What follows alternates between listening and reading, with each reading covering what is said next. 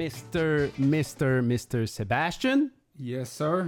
Comment est-ce qu'il va en ce vendredi midi 21 précisément, mon ami? Midi 21 précisément. Et euh, c'est un jour, euh, c'est un moment historique, mon ami. Comment ça? Parce que c'est le premier, premier live qu'on fait. Premier vrai live. Qui est un vrai live. Alors, pour les gens qui nous suivent, puis que vous vous disiez qu'on était super bon, puis euh, qu'on n'était pas trop trop stressé de faire des, des directs. Euh, il n'y a pas vraiment eu de direct jusqu'à maintenant. C'était des petits hacks. On est capable de hacker le système. Puis, euh, on, en fait, on rodait. On se permettait de faire ça pour roder. Mais là, on était comme rendu. je pense qu'on était rendu un peu, un peu trop confortable. Qu'est-ce que tu en penses?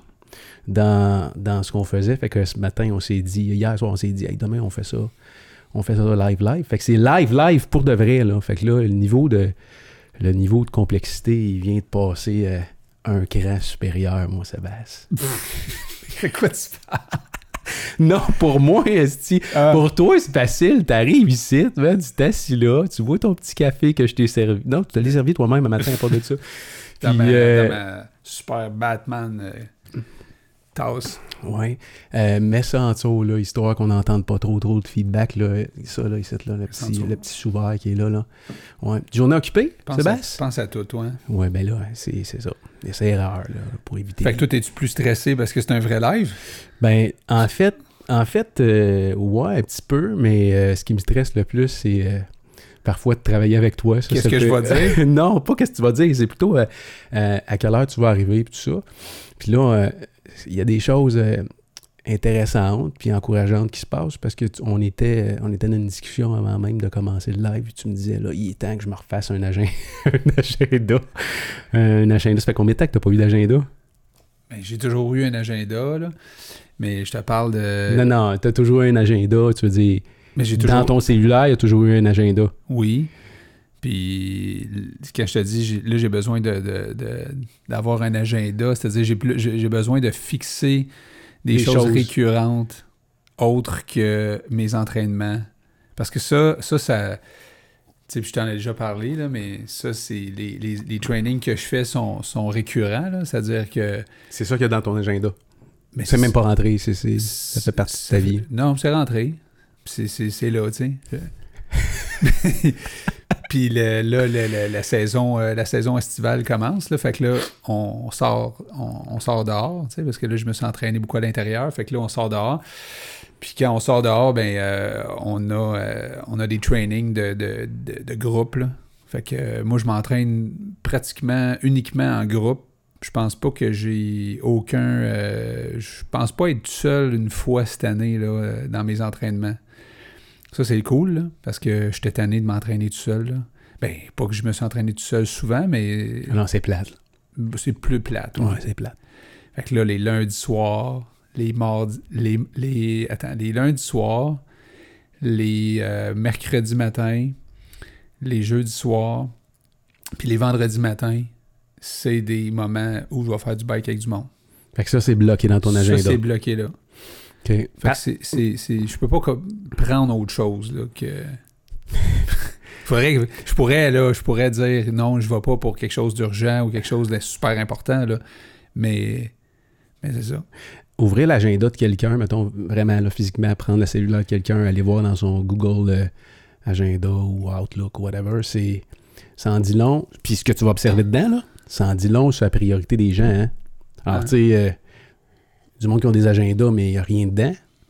Puis il y a du monde qui ont des agendas, puis il y a juste, mettons, du sport de bouquet dedans ou euh, des sorties avec des amis. Je me rappelle, euh, Je sais pas, toi... Ouais, vas-y, vas-y.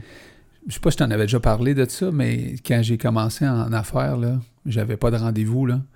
Puis euh, il y avait quelqu'un qui m'avait dit, euh, si t'arrives chez... Parce que dans ce temps-là, on n'avait pas des, des, des agendas de, électroniques, on avait déjà des gros agendas de papier, là.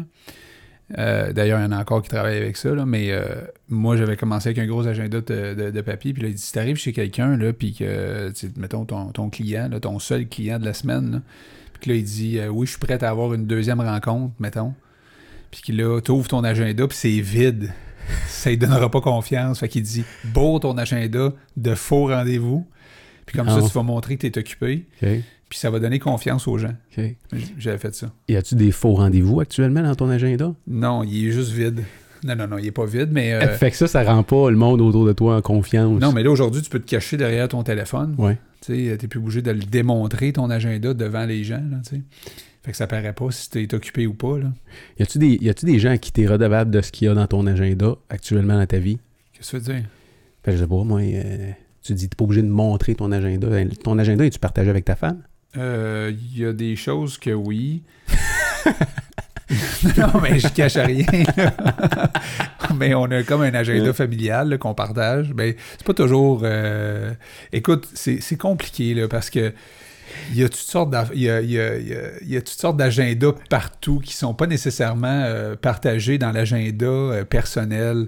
Fait que j'ai comme quatre agendas des fois à regarder avant de dire oui à, un événement qui s'en vient, par exemple. Tu sais, il faut que je regarde, OK, y a-tu quelque chose euh, pour les, le vélo? Euh, euh, même, même si ce ski de fond est fini, il y a quand même des affaires de ski de fond là, qui s'en viennent cet été pour, pour mon garçon parce qu'ils ils vont l'appeler à se préparer d'avance. Euh, fait que, il y a l'agenda avec toi, il y a l'agenda avec, je sais dessus, moi, avec plein d'affaires, avec ma business, etc. Fait que, des fois, c'est compliqué. là. Tu me stresses avec tes questions. Non, non, non, c'est parce que c'est parce que moi, les moments où j'ai pas eu, mettons, d'agenda dans ma vie, là, euh, c'est soit que j'étais bien, bien jeune, là, ou quand j'étais plus vieux, c'est que j'étais bien écœuré, quand il n'y avait rien dans mon agenda, ou quand il n'y avait rien dans mon agenda, il y avait c'était Chris Malcao dans ma vie, là, autour partout. Là. Puis là, je, je sais pas si tu t'as remarqué, mais quand t'es pas en maîtrise de ton agenda, il y a plein de monde frustré partout autour de toi. Ouais, c'est ça. C'est pour ça que Ça devient l'agenda des. Ton agenda devient un peu l'agenda des autres, là, tu sais. mon adjointe au bureau là, m'a dit là, toutes les, euh, tu sais, le matin, il faut que tu te pointes au bureau parce que là, il faut que tu me remettes telle affaire, telle affaire, telle affaire, telle affaire. Elle dit, je peux pas faire de suivi sur tes affaires si tu, tu te pointes. Fait que là, tu sais, dans le fond, ce que je te disais, moi, c'est qu'il faut juste que là, je règle des affaires. Il faut que je mette comme, Comme, des feux. Les feux à Comme, régler. ben, comme dans mes entraînements, il faut que je me dise, OK, de telle heure à telle heure, je fais ça. De telle heure à telle heure, je fais ça. Puis là, tantôt, tu m'as dit, ben, ce serait le fun qu'on contacte certaines personnes pour les inviter sur le show parce qu'on a plein de on a une belle programmation, on a des shows à faire, mais il faut faire du suivi avec ces gens-là, tu sais. Fait que, bref, euh, tout ça pour dire que euh, c'est ça. On a. euh, Pourquoi tu regardes ta montre? ma montre est linkée avec mon téléphone depuis hier. Je sais pas pourquoi. quelqu'un qui t'envoie des messages genre Hey, t'es censé être ici, là, t'es où, Non, man, tes pneus? Non, c'est mon père qui me dit l'enfant, l'enfant dans le grenier de Julien Bigra, va écouter ça sur YouTube. Julien Bigra, je pense que c'est le père de, de Dan Bigra. En parlant de Dan puis des Bigras, on a eu la chance de le- de, de l'entendre hier. Moi, c'est la Ouais. première fois que je le voyais, euh, je l'entendais en personne, Ouais, en conférence. en conférence, mais dans n'importe quoi. là. J'ai- j'ai- je l'avais- je l'ai vu à la télé beaucoup, là. mais c'est la première fois où j'ai- j'avais euh, la chance de, de l'entendre en, en conférence. Là. Euh, il sort d'un cancer, hein? C'est, Ouais. euh, c'est- Ça, je le savais, je pense que ça a été publié, là. Mais euh, quelle conférence! incroyable. Sérieux. Ouais. euh, drôle en plus. euh, honnêtement, il était drôle il en crime. dans sa poche, gars-là. Là. Pas en tout, là. C'est vraiment. Il a bien commencé ça. euh, il a mis le monde à l'aise tout de suite. on sentait qu'il allait avoir beaucoup de contenu. c'est sûr que tout le monde connaît Dan Bigra par rapport à côté artistique, mais on sait aussi qu'il aide des gens parce qu'il est porte-parole du refuge depuis je sais pas combien d'années. Ouais. Mais c'était c'était touchant, impressionnant. ça, ça, il n'y a personne qui a été indifférent à cette conférence-là hier, où il y avait euh, 35 organismes, 150 personnes dans la salle qui étaient là pour, euh, pour écouter sa conférence, mais en même temps, c'est une concertation jeunesse, c'est-à-dire tous des organismes qui aident à, quelque part euh, les jeunes avec euh, toutes sortes de, de- de problèmes. Puis tu apprends toutes les, toutes les fois qu'on rencontre des organismes, on, on apprend à connaître des nouveaux organismes qu'on qu'on, connaît, qu'on connaissait pas.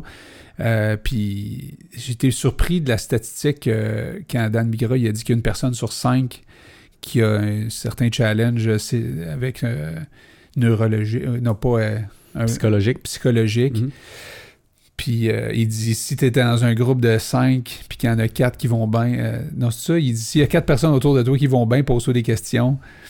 Euh, mais euh, le- sais, la fille qu'on a rencontrée, je sais pas si toi tu l'as rencontrée, mais elle avait un chien avec elle. Puis elle dit Ah, ça, c'est un chien qui aide des gens qui entendent des voix. Puis c'est pas des euh, c'est pas des schizophrènes. C'est sont des- en psychose. Non, c'est des gens qui, euh, qui entendent des voix négatives. C'est comme, mettons, toi, tu te dis, euh, tu dis-tu des choses négatives des fois? Ça arrive. Comme quoi, mettons? Ben, Tu dis quoi? Je suis pas à mon affaire. ouais, euh, je- c'est loser. euh, Ah ouais? Reprends-toi. Tu là, traites de loser. Ouais, moi, je suis vraiment dur avec moi-même. Là. Tu te traites mais, de mais loser. vra- vraiment, non, je me traite pas de loser, là, mais je peux être dur avec moi-même. Là. Comme?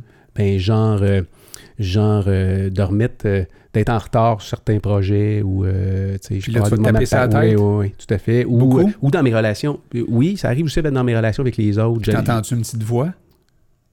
Je sais pas si tu es en train de voir si je suis la personne sur quatre, finalement. T'as C'est peut-être ça, besoin de cette ressource-là d'aller. Peut-être, je sais pas. Non, mais eux, ils entendent. C'est comme. Une petite voix J'entends pas intérieure. des toi. voix. Toi, c'est ta petite voix Ouais, mais intérieure. j'entends pas des voix. Mais je tu me l'entends parle. pas. Je me parle à moi-même. C'est ça. Fait que c'est une, on va appeler ça une voix intérieure. Mais eux, cette voix intérieure-là, ils l'entendent comme on s'entend là, là. Puis c'est des, c'est des choses négatives qu'ils entendent sur eux-mêmes. C'est assez freak, là. Fait que c'est comme si t'avais un ami qui te suit, qui te parle constamment. Puis qui dit T'es en retard, euh, Ouais. t'es encore en retard. Ouais. T'es un loser, t'as remis tes affaires en retard. C'est euh, malade, hein? ouais. Fait que il y a un organisme euh, ici, là, pas euh, dans les Basses-Laurentides, qui va aider ces gens-là. Puis ils ont, je pense, un, un chien qui va euh, aider ces gens-là parce qu'en contact avec l'animal, ces gens-là oublient leur challenge. Je sais pas trop, là. Je me suis pas renseigné plus que ça, mais tu sais, c'est- de voir à quel point il y a des organismes pour tout, finalement. N'importe quoi que tu as comme challenge quand tu es jeune ou même plus vieux, il y a des gens qui sont là pour t'écouter puis t'aider. tu sais. Fait que il y a des. Comment à Montréal qui a dit Dan Bigra d'organismes, 3000 organismes. C'est bon. Puis ici, là, dans la région, une 150 organismes. Puis la force aussi des, des organismes des Basses Laurentides ici, c'est euh, c'est qu'ils travaillent en- en- en- ensemble. Des femmes comme Manon de la Maison des Jeunes ou euh, Roger euh, Barrette euh, sont des gens qui se sont impliqués depuis des années à travailler en concertation et non pas en vase clos. Puis c'est pas toutes les régions qui font ça. Puis je pense que c'est un bel exemple qui donne à d'autres régions de dire arrêtez de, de penser que euh, oui, il y a une tarte de dons, par exemple, parce qu'il y a une question d'argent hein, dans, ces, dans, dans les organismes là, de subventions euh, attribuées, d'argent disponible euh, en termes de dons, puis tout ça. Puis je pense qu'à quelque part, il y a comme une forme de compétition en- entre les organismes à savoir qui, eux, vont chercher comme commanditaire ou comme subvention. Mais l'objectif, c'est-tu vraiment ça ou c'est plus d'aider concrètement du monde? tu sais? Fait que si c'est vraiment d'aider concrètement du monde, il y a sûrement moyen de trouver des liens entre les organismes puis de s'entraider. Euh, puis quand même de ramasser chacun leur part du gâteau là, euh, pour survivre. Là. Euh, mais Dan euh, Bigra, justement, a envoyé une coupe de flèches euh, au gouvernement parce que, euh, pas nécessairement le gouvernement actuel, mais le gouvernement en général qui, euh, qui se rend pas compte des fois qu'en coupant justement des, euh, des, euh, des- des subventions, comme quoi ça peut faire mal concrètement à du monde, que ça fait des années qu'ils bâtissent. Des, euh, relations. Ils bâtissent des relations. Ce qu'il expliquait hier, c'est que tu vas prendre, par exemple, des enfants qui ont été abusés. euh, ça va prendre des années avant que des enfants se réouvrent, qu'ils soient capables de parler à un adulte. Puis à ce moment-là, ben, ils, ils créent un- une relation avec un adulte ou un intervenant particulier. L'intervenant est déplacé, s'en va ailleurs dans une autre région, euh, les, les budgets sont coupés. Ben, cet enfant-là va perdre, euh, Ouais. va perdre le goût de redévelopper des relations Ça avec t'a-tu euh, touché quand il a parlé justement d'enfants qui ont été agressés euh, sexuellement? Là? Euh, il disait comment est-ce que lui a été capable de rentrer en contact avec ces jeunes-là. Puis, on s'entend, il n'y a pas une formation de psychologue ou.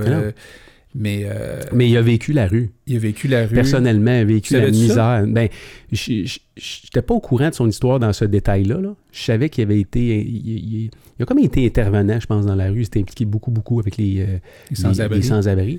Mais je n'étais pas au courant Qu'ils qu'il était appellent les sans-visages. les sans-visage. ouais. Pourquoi qu'ils appellent les sans-visages? Tu te rappelles-tu? Ben, il expliquait que, que la majorité des gens veulent même pas regarder ces gens-là dans la rue. Puis, tu sais, euh, on a peut-être même ce réflexe-là, nous autres. là. Tu sais, moi, je me rends compte, hier à la conférence, là, il expliquait des choses. Puis l'impact du non-regard sur, Sur ces, gens, sur ces gens-là, comment ça les, euh, ça, les, ça les détruit à petit feu. Là. Puis je me disais, aïe, aïe, euh, OK, ou j'avais jamais vu, vu ça comme ça. Puis de juste faire un sourire à un itinérant ou à tu sais, un sans-abri, quelqu'un qui est, qui est dans la misère, comment tu peux avoir un impact positif dans sa, dans sa vie. Là? Ouais. Ça m'a euh, pas mal shaké hier. Ouais. Ben, ouais.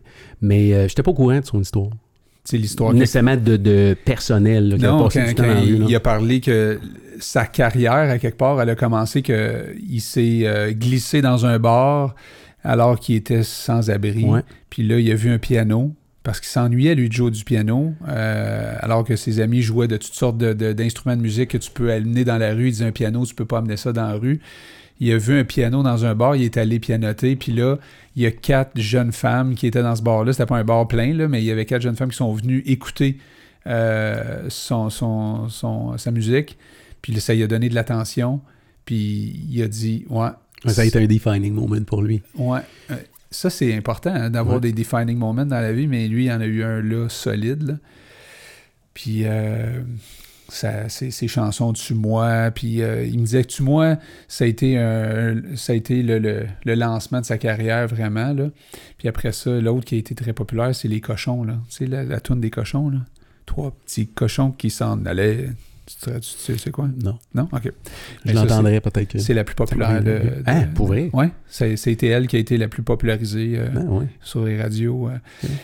Mais euh, c'est ça, fait que son histoire est, est- est touchante, mais, mais moi, ça m'a vraiment impressionné que euh, tu sais, avec le docteur Julien, qui lui avait de la difficulté à rentrer en contact avec des, des jeunes, justement, parce que ces jeunes-là qui ont été agressés, euh, tu peux pas nécessairement les toucher, tu sais pas. tu sais, t- ces gens-là sont, sont hyper craintifs, là, puis. euh, puis Dr. Julien a comme appelé euh, Dan Bigra pour lui dire là, euh, sors-les de mon bureau, puis essaye de trouver une chose, façon. Ouais. Puis on a appris, je sais pas si tu Non, savais, j'étais pas au courant. qu'il faisait des, des, Il faisait des arts martiaux. Des arts martiaux. je sais pas s'il le fait encore. Euh, Non, ben, je il pense qu'il est disait moins impliqué. Il y a il quelqu'un qui a pris, il a pris la la relève. là. relève. Mais il prenait ces, ces jeunes-là, puis euh, ils ont commencé à les, amener dans un dojo, à, aller faire du karaté, du jiu-jitsu, puis euh, les- Puis il disait qu'un dojo, la de la façon que c'est fait, il n'y a aucun coin mort là-dedans. C'est ça? Je- Ouais. Moi, j'ai jamais vraiment regardé ça, mais il n'y a aucun coin mort. Fait que le jeune se sent, sent en sécurité. Puis euh, les instructeurs aussi, c'est des instructeurs des fois qui ont passé euh, des, des moments difficiles. Ouais. Euh, fait que ces jeunes-là euh, se sentaient comme un peu euh, compris puis dans, la même, ga- dans la même clique. Là. Mais il y avait besoin de, de se défouler aussi, ces jeunes-là, puis de, de, de faire passer leur rage. Lui, en fait, Dan Bigra, il disait la seule, le seul canal qui existe de communication entre ce jeune-là puis moi, c'est la rage. On va utiliser la rage comme, comme moyen de communication. C'est assez capoté, pareil. Mais euh, il a réussi à faire des petits miracles là-dedans. hein. Oui, oui, oui. Ce qu'il expliquait hier, là, Ouais. c'est euh, il en a ramené une coupe. En tout cas, moi, j'ai trouvé ça très touchant. Vraiment. Ça a été, ça a été très touchant. Puis ce qui, ce qui est drôle, ce qui est cool, c'est que c'est une petite période de temps. Ça fait pas des années, là, nous autres, qu'on on est. Moi, c'est un univers qui est complètement nouveau pour moi, là, le, le communautaire. Euh, puis on a, reçu un, on a reçu un courriel ou un appel la semaine passée pour se faire inviter là. Puis euh, je me sentais un peu hier comme euh, la nouvelle recrue là, qui est appelée par. Sais, qui est appelé par son euh, nouveau superviseur. Bien temps, on s'en va à telle place, là, puis on est- j'étais arrivé là un peu, je savais pas trop ce que je m'en allais faire là hier, mais j'ai apprécié beaucoup être dans cet environnement-là hier. Puis euh, je pense que hier, euh, juste le fait de se faire inviter là, comme eu l'impression qu'entre entre organismes, il y a, y a de l'entraide même. C'est pas juste la concertation, c'est aussi de l'entraide entre organismes. J'ai Ouais. ce, ce feeling-là, tu sais. Ouais. Puis, euh, Puis on a rencontré quelqu'un qu'on connaissait en plus. ben oui, c'est ça, c'est drôle à la même table, là, quelqu'un qu'on a croisé dans notre, euh, dans notre haute vie, dans notre autre business. Là. Euh, puis tu peux pas. euh, ce que je réalise, c'est que c'est des c'est tous des passionnés. Hein. Tu peux pas faire du communautaire puis t'impliquer autant puis te donner autant. Tu sais, tu parles souvent de ton père, là, comment tu as vu ton père se donner pour les autres. Là. Euh, tu peux pas. Je pense que tu peux pas ne pas aimer les gens puis te donner autant pour les, les autres. Là. Je veux dire, tu peux pas faker le communautaire. Non. Tu peux pas le faker. Non, puis hier, je me je regardais tous ces gens-là, puis ça me tentait de leur dire, si vous aviez tous un milliard chacun, là, feriez quoi avec ça? Hein? Puis, t'as beau avoir de l'argent, là, en fait, puis Dan, il l'a bien dit, la souffrance humaine va toujours exister. Ouais. Tu sais, il y a, il y a- on peut améliorer des, choses, puis je pense que sans, euh, les organismes communautaires, cette société-là, ça serait n'importe quoi. C'est super important, là. C'est un filet de sécurité euh, essentiel. Mais, malgré les efforts, malgré tout ce qui se fait, puis malgré tout ce qui va se faire, la souffrance humaine va toujours exister. Puis euh, donc, ça va toujours être important d'avoir des gens qui vont euh, dédier leur vie, finalement, ou une partie de leur vie à aider. Ouais, c'est euh, ça, parce que même si c'est rien qu'une partie de ta vie, tu auras fait pendant ce temps-là Ouais. un impact dans, Ben oui, c'est dans la vie du monde. Puis, euh, ce qui est cool, c'est quand je ressors de, de ce genre de place-là, je suis comme à recrinquer, esti. Là, je peux repartir, mon gars, C'est pendant vrai que ça une a fait semaine. cet Ben oui. effet-là. hein. Parce que tu peux aller dans une conférence, tu sais, tu peux tu peux t'acheter un ticket, puis aller voir parler des conférenciers, puis payer 50-100 pièces pour aller voir parler des, des pros de la motivation qui vont te revendre le dream, sortir de là, être gonflé à bloc. Mais tu peux aussi aller dans des rencontres comme on est allé hier, puis sortir de là. Moi, ça me fait le même feeling. Je suis comme gonflé à bloc parce Ouais. que ça t'amène à voir la vie d'une autre perspective. Finalement, nos problèmes, là, de tous les jours, Hein. tu sais, tantôt, tu me posais, as-tu la petite voix en dedans de toi, des fois, qui te dit des choses? Ben, moi, je surprends souvent cette petite voix-là complètement hors, euh, hors, euh, euh, hors contexte, là. Je veux dire, je manque de rien, Ouais. euh, je suis en santé. c'est drôle que tu me parles de ça parce que- c'est- à un moment donné, Un arrête de matin- te plaindre, man. Ben ouais. Un matin, je parlais avec Brigitte Deschambault. Ouais. Je l'ai appelée C'est des, matin. des beaux exemples, ça. Ben, j'y j'y pense vraiment souvent. J'ai dit à Brigitte un matin, j'ai dit, je pense vraiment souvent à toi ces temps-ci. Puis j'espère que ça va continuer comme ça parce que, euh, ben, tu sais, je te donne un exemple. J'ai fait, un, j'ai défi sportif récemment. Puis j'ai dit, à- j'ai dit à ma gang de chums avec qui j'ai fait ça, on n'a pas le droit de se plaindre. Tu sais, on a le droit d'avoir mal, on a le droit de trouver ça dur, long, etc. Mais on n'a pas le droit de se plaindre parce que parce qu'on est chanceux d'être ici. Puis, euh, c'est, ça a été. Puis à, ch- à chaque fois, là, depuis euh, quelques semaines, tu sais, qu'il y a quelque chose qui va pas, tu sais, puis ça va pas comme tu veux, puis tu sais, euh, là, je pense à Brigitte, Oui. puis à Louis, là, Oui. puis je me dis, ta gueule. C'est ça. Tu sais, ferme ta gueule, parce que, tu sais, je veux dire, ces gens-là, ils ont, ils ont passé proche de tout perdre, parce qu'ils Non, ont, ils ont fait, eu une bombe nucléaire dans leur vie. en là, 20 c'est comme- minutes, Ils ont tout perdu. en 20. Tu sais, tu imagines, là, en 20 minutes, OK? Ta vie va bien, là. T'es en. Tu sais, parce qu'on on, on va dire vraies affaires. ça allait peut-être mal dans ta tête. Tu te disais, ouais, c'est du journée de mal. Non, ouais, mais Brigitte puis Louis, ils étaient dans un, Oui. un, un beau momentum. Mhm. OK? Juste, euh, juste faire une parenthèse, euh, Sébastien, pour les gens qui écoutent le podcast ou le Facebook actuellement. Là. Ouais. Euh, Brigitte et Louis, c'est des gens qui, c'est des amis à nous autres, qui ont une compagnie de, de sublimation, sont à, à Sainte-Marthe-du-Lac, en plein milieu de la zone sinistrée. Ouais. Euh, ça fait une couple de semaines là, qu'on en parle en ondes. là. On, on est allé euh, euh, les aider un petit peu là-bas. On a fait un, on, a- on les a aidés du mieux qu'on qu'on pouvait. Là. Euh, C'était juste pour remettre en contexte. là, C'est des gens qui se demandent c'est qui euh, Brigitte puis Louis. Mais euh, ils, ont, ils ont publié constamment sur Facebook depuis, euh, depuis deux semaines. Ouais. Rien que du positif. Ouais, ils, font du, ils font du live euh, régulier, puis euh, Je les ai pas vus se plaindre une fois, puis je suis allé personnellement les aider avec un paquet de monde. En fait, semaine passée, on, est, on devait être, euh, on devait être 25-30. Puis en, en à peu près 6 heures, on a tout strippé le sol, on a tout sorti dehors. il y avait de la cochonnerie. non, non, mais c'est parce que tu- c'est incroyable ce qu'il y a dans une maison quand tu y penses comme il faut. Là. Alors, c'est pas juste des meubles, c'est pas juste des bibelots, c'est pas juste du linge, c'est pas juste de la bouffe. C'est euh, c'est du J-Proc, c'est de la laine isolante, c'est des fils électriques. Fait que dans le fond, tout le sous-sol au complet du, qui était immergé, vous l'avez tout sorti au complet, complet, complet. Tout le au complet. Puis je pense, là, je veux pas, je veux pas euh, dire des affaires qui sont, qui sont pas nécessairement vraies, là, mais je pense que, euh, euh, excusez-moi, j'ai de la misère avec ça ici, là, Sébastien. là. Euh, je pense que le, le gouvernement ou le ministère de l'Environnement donne un- donnait un deadline aux, aux résidents Ah, pour sortir leur stripper puis sortir le stock parce que sinon c'est la moisissure puis c'est euh, ils mettaient la C'est pas mettaient- réparable. non, non, non seulement c'est pas, c'est- c'est pas réparable, mais là, tu, tu parles de contamination euh, importante de champignons puis de bactéries. Fait que ça devait être sorti. Il y avait un deadline pour le faire. Je pense même que les voisins à Brigitte avaient un, un- Ils étaient hors délai. Puis là, ça devenait critique. Ils cherchaient de l'aide pour sortir, euh, tu sais, tout stripper à grandeur. Fait que jusqu'au niveau où l'eau elle, elle- elle a monté, Ouais. ça devait obligatoirement être, être strippé de A à Z jusqu'au ciment. Alors là, c'était. Puis dans le cas, dans le cas de Brigitte et Louis, là, l'inondation montait, euh, je pense, à quelque chose comme deux pouces du euh, premier plancher. Donc là, on parle de stripper à grandeur le sol, au complet. Mais il y avait une montagne de, déchets à. Ça n'avait pas de bon sens. Puis euh, sur la rue, c'était une zone de guerre. Là, ils ont fait une digue, ils ont, ils ont- ils ont mis du gravier. Alors là, il y avait des payloaders, il y avait, des, il y avait de la grosse machinerie dans la rue. Et chaque côté de la rue, il y avait des montagnes de déchets partout Ouais, devant les vu maisons. les photos. Ça- n'avait ça pas de bon sens. Il y avait même, euh, il y avait même euh, sur cette rue-là, il y a, une- il y a un- un Ford Explorer, je pense, qui, qui a dû flotter un moment donné pendant un bout de temps. Là. Alors, tu voyais la trace d'eau à peu près à moitié du windshield avant. Et ils se sont pas compliqués hein, pour déplacer les véhicules. Ça, ça pressait vraiment. La digue, elle a été faite par-dessus une partie du hood puis du bumper. Alors, tu as comme une partie du pick-up qui était, du camion qui était en dessous de la digue, puis la pépine ou la grosse pelle passait, Passait par-dessus. Alors, c'était vraiment une zone de... C'est une zone de, de, de guerre. C'est une, c'est une Il zone devrait en de profiter pour faire un là. film, non? Il aurait dû En profiter pour faire un film. Il aurait pu.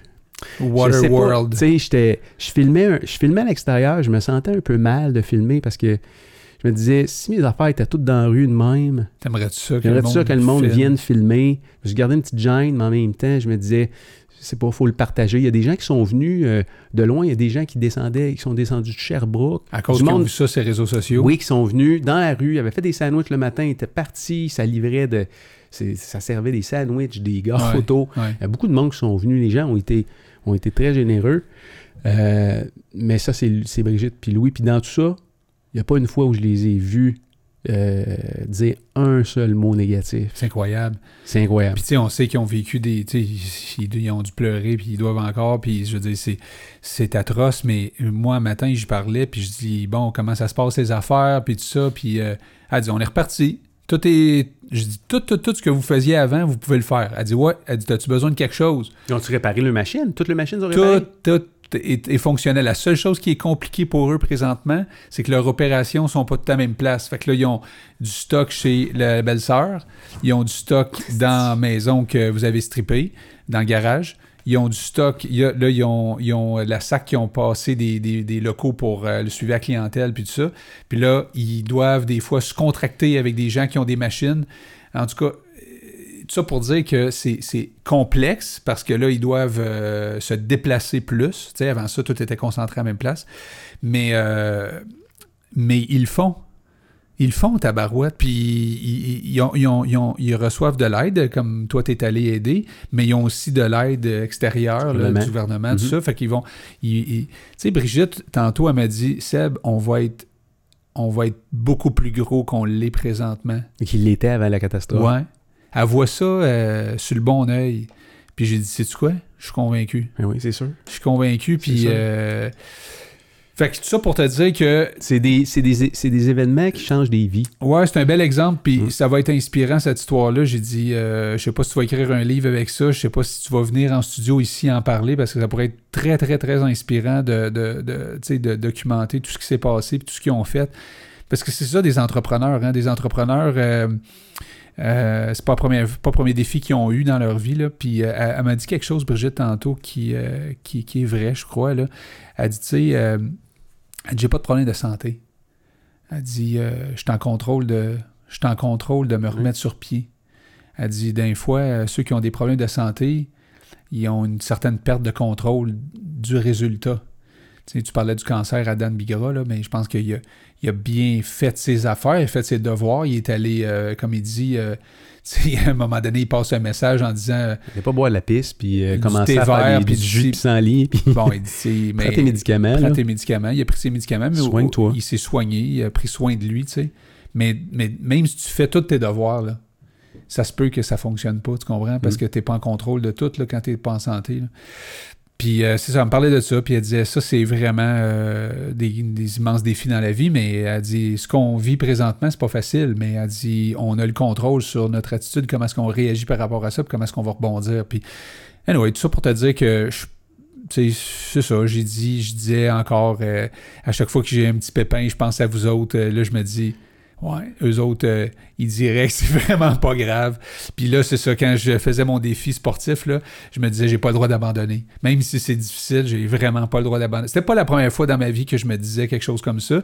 Je me suis souvent motivé dans des, dans des, euh, des épreuves de longue distance avec... euh, soit des images ou des gens. Je me rappelle euh, mon premier Ironman que j'avais fait à Montréal, qui est un Ironman assez euh, drabe, si on veut, parce que c'est euh, euh, 40 quelques tours du circuit euh, Gilles Villeneuve en vélo, puis après ça, tu t'en vas faire 10 tours du, euh, du bassin olympique. Fait que c'est, redondant, si on veut, là. mais euh, ça permet... Puis là, c'est plus possible aujourd'hui parce qu'il n'y en a plus, parce qu'ils font juste, je pense, la distance demi-Ironman. Mais à l'époque, euh, pour moi, je me disais, tant qu'à faire un premier Ironman, j'aime mieux de le faire dans un environnement où c'est plat. Euh, et en même temps, où il y a tellement de tours que je vais pouvoir gérer, si on veut, euh, tu sais, ma bouffe, euh, etc. tu sais. Fait que mon énergie puis tout ça. Fait que, mais je me rappelle que dans le marathon, moi, j'étais pas un marathonnier. J'ai, tu sais, j'ai pas fait beaucoup de marathons. Je te dirais, la majorité de mes marathons ont, ont été dans les Ironman. Mhm. Fait que, Ah non, t'as t'as jamais t'as fait combien de marathons, marathons sans que ce soit dans le triathlon? un vrai marathon, tu veux dire euh, inscrit dans un marathon? je euh, Marathon de Ah. Montréal? non, ma mémoire, je n'ai fait un. C'est celui de Walt Disney. Ok. J'ai pas, je me suis pas inscrit dans aucun autre marathon. Fait que, tu sais, euh, mais je me rappelle d'avoir fait ce marathon-là à la fin de- du vélo, là. Puis à chaque tour, je savais que j'avais 10 tours à faire. Je m'étais écrit, je me souviens pas si je l'avais sur moi. Pro- Probablement que oui, mais je pense que je m'étais écrit, euh, tu sais, mettons, à- le premier euh, tour, je vais penser à, mettons, euh, mes enfants. Après ça, tu sais, ma femme. Après ça, j'avais Mélanie à ce moment-là qui, qui se battait, ben, qui, qui, qui avait un cancer du sein qui, qui venait de sortir de sa chimio. Fait qu'il y avait des groupes aussi d'individus, tu sais, ma gang au bureau, etc. Fait que- donc, je pensais à des gens, puis je pensais à leurs défis personnels, puis ça me motivait, là, tu sais, de passer à travers le... C'était à peu près, quoi, 4 km. puis je me rappelle, j'avais... J'avais soufflé une balloune pour ma fille parce qu'elle avait 4 ans. Fait que là, j'étais en train de courir. J'avais deux ballons roses dans mes poches. Fait que là, je pogne une ballonne rose, la souffle, En courant? en courant. Puis là, quand j'arrive à de côté se de, ma cocotte, ben, c'est parce que le monde qui courait autour de moi, il se demandait à Nasty qu'est-ce que je faisais? Parce que là, c'est comme, pourquoi tu gonfles une, C'est ça, garde ton air pour d'autres choses, là. fait que là, je donne une, euh, une, euh, une ballonne à ma fille. Puis l'autre, peut-être après, je- j'en gonfle une autre, une autre rose. Puis ça, c'était pour Mélanie qui, qui avait le cancer du sein. Fait que, qui d'ailleurs, euh, l'année d'après, Mélanie, euh, elle a fait euh, le marathon de Walt Disney euh, que je te parlais tantôt avec son chum Fred. T'étais pas là. Son- Oui, ben, Fait que vous êtes retournés ensemble? on est retourné à, Wa- à Walt Disney, puis on, moi j'ai fait le marathon complet, puis eux ils ont fait un marathon à deux, ça s'appelait le défi Chip and Dale. Fait que je pense que c'est Fred qui est parti en premier ou elle. Ils ont fait 21 km, ils ont donné un touch à l'autre, puis l'autre a terminé le marathon, puis ils ont eu deux, deux belles médailles de Chip and Dale ensemble. Puis tu sais, aujourd'hui, Mélanie est en top shape, elle fait des triathlons, elle fait euh, beaucoup de, de sport, puis elle est en, est en très, très grande forme, tu sais, elle s'en est C'est peut-être un bel exemple. Tu sais, Mélanie, elle avait-tu. euh, Est-ce qu'elle faisait du sport avant? Pas tant, hein? Ça- ça- non. Pas tant. C'était pas une sportive. Puis euh, c'était pas quelqu'un qui nécessairement faisait attention à, tout ce qu'elle mangeait. Ça, ils ont changé eux autres, drastiquement leur style de vie. Elle puis Frédéric, ils, se sont mis à regarder, à lire beaucoup euh, sur euh, la santé, tout ça. Puis ils ont, changé beaucoup, beaucoup de choses, dont faire du sport. Fred aussi fait du sport. Là, il écoute pas ça en ce moment, j'imagine qu'il écoutera pas ça nécessairement. C'est pas quelqu'un qui a ses réseaux sociaux beaucoup, mais euh, Fred, euh, là, il est un peu en maudit parce qu'il a mal dans le dos, puis il peut pas faire de vélo montagne euh, jusqu'à temps qu'il aura plus mal, ce qu'il pense que ça va être au mois de septembre. Ah ouais? Il est en maudit parce que là, il regarde son vélo montagne, puis euh, il fatigue, là, tu sais. Puis ça commence, là. C'est drôle comment beaucoup des grosses décisions qu'on prend, ça suit un événement bon, malheureux ou un événement traumatisant qui se passe dans nos vies. Ouais, c'est vrai. On, On est un peu, on est un peu weird, l'être humain. Puis c'est Ouais. c'est souvent c'est des choses qu'on savait qu'on devait prendre la décision de toute façon, qu'on Ouais. repousse en avant, qu'on repousse, qu'on repousse, qu'on repousse, puis bang, il arrive quelque chose. Puis là, Là, whoops. oh, on se prend en main, on, trouve de la résilience à quelque part. On- c'est comme si, euh, quelque part, euh, je ne sais pas si le fait de vivre dans une société tu occidentale, on est quand même, on est quand même confortable, là, mais pas à peu près. Là. Mhm. Tu sais, on a de la misère à mettre les choses euh, en perspective. Là, tu euh, tu dis, OK, je suis parti, puis tu as fait un défi, on va en parler. J'ai une couple de questions pour toi parce que euh, c'est la première fois que tu pars là-bas? Pour faire le- ce défi sportif-là ou tu l'as fait? Non, je l'avais jamais fait, celle-là. tu l'avais, tu jamais fait. Euh, là, on s'entend, tu t'es parti, quoi, 10 jours en France? Ouais. T'as, t'as monté le Ventoux euh, trois fois. Puis c'est un groupe organisé. Puis, euh, tu sais, euh, t'es parti comme ça euh, avec Claudine. Claudine est allée avec toi. Vous êtes partis ensemble en couple. Euh, là, on s'entend, là. C'est, faire un voyage comme ça, traîner vélo là-bas, c'est, pas gratis, là. Non. Ça, prend, ça prend des moyens. Puis, C'est ça. Fait que, tu sais, on est quand même, on est chanceux là-dedans, pareil. Là, tu fais du sport, Non, tu- clairement. mais on est chanceux. Puis, puis à la longue, d'être un peu déconnecté de la réalité, euh, euh, ben c'est ça, finalement, je pense que ça peut nous déconnecter de la réalité. Là. En tout cas, moi, le communautaire, ça me, ça me reground comme t'as aucune idée. Là. Ben oui. C'est, c'est parce que c'est pas, c'est pas comme si... euh, tu sais, il y a plein d'affaires que je sais que je devrais changer, puis sur lesquelles il faut que je travaille, puis il y a des affaires que peut-être que je, je reporte dans le temps. Là. Mais le fait de, le fait de, le fait de voir, d'être plus en contact avec des gens qui ont besoin, qui ont des besoins, là, des besoins pas mal plus primaires que moi je peux en avoir, là, ça me reground sur ces réalités-là. là. Ça, ça- ça- c'est comme si. euh, c'est comme si je me donnais le moyen de ne pas attendre dans, dans deux ans puis d'avoir la grosse claque d'en face. Là. Mhm. Je sais pas, as-tu ce feeling-là?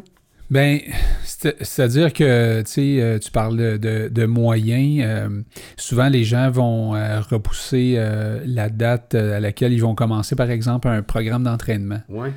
Parce qu'ils vont se dire j'ai pas d'argent ou euh, j'ai pas le temps.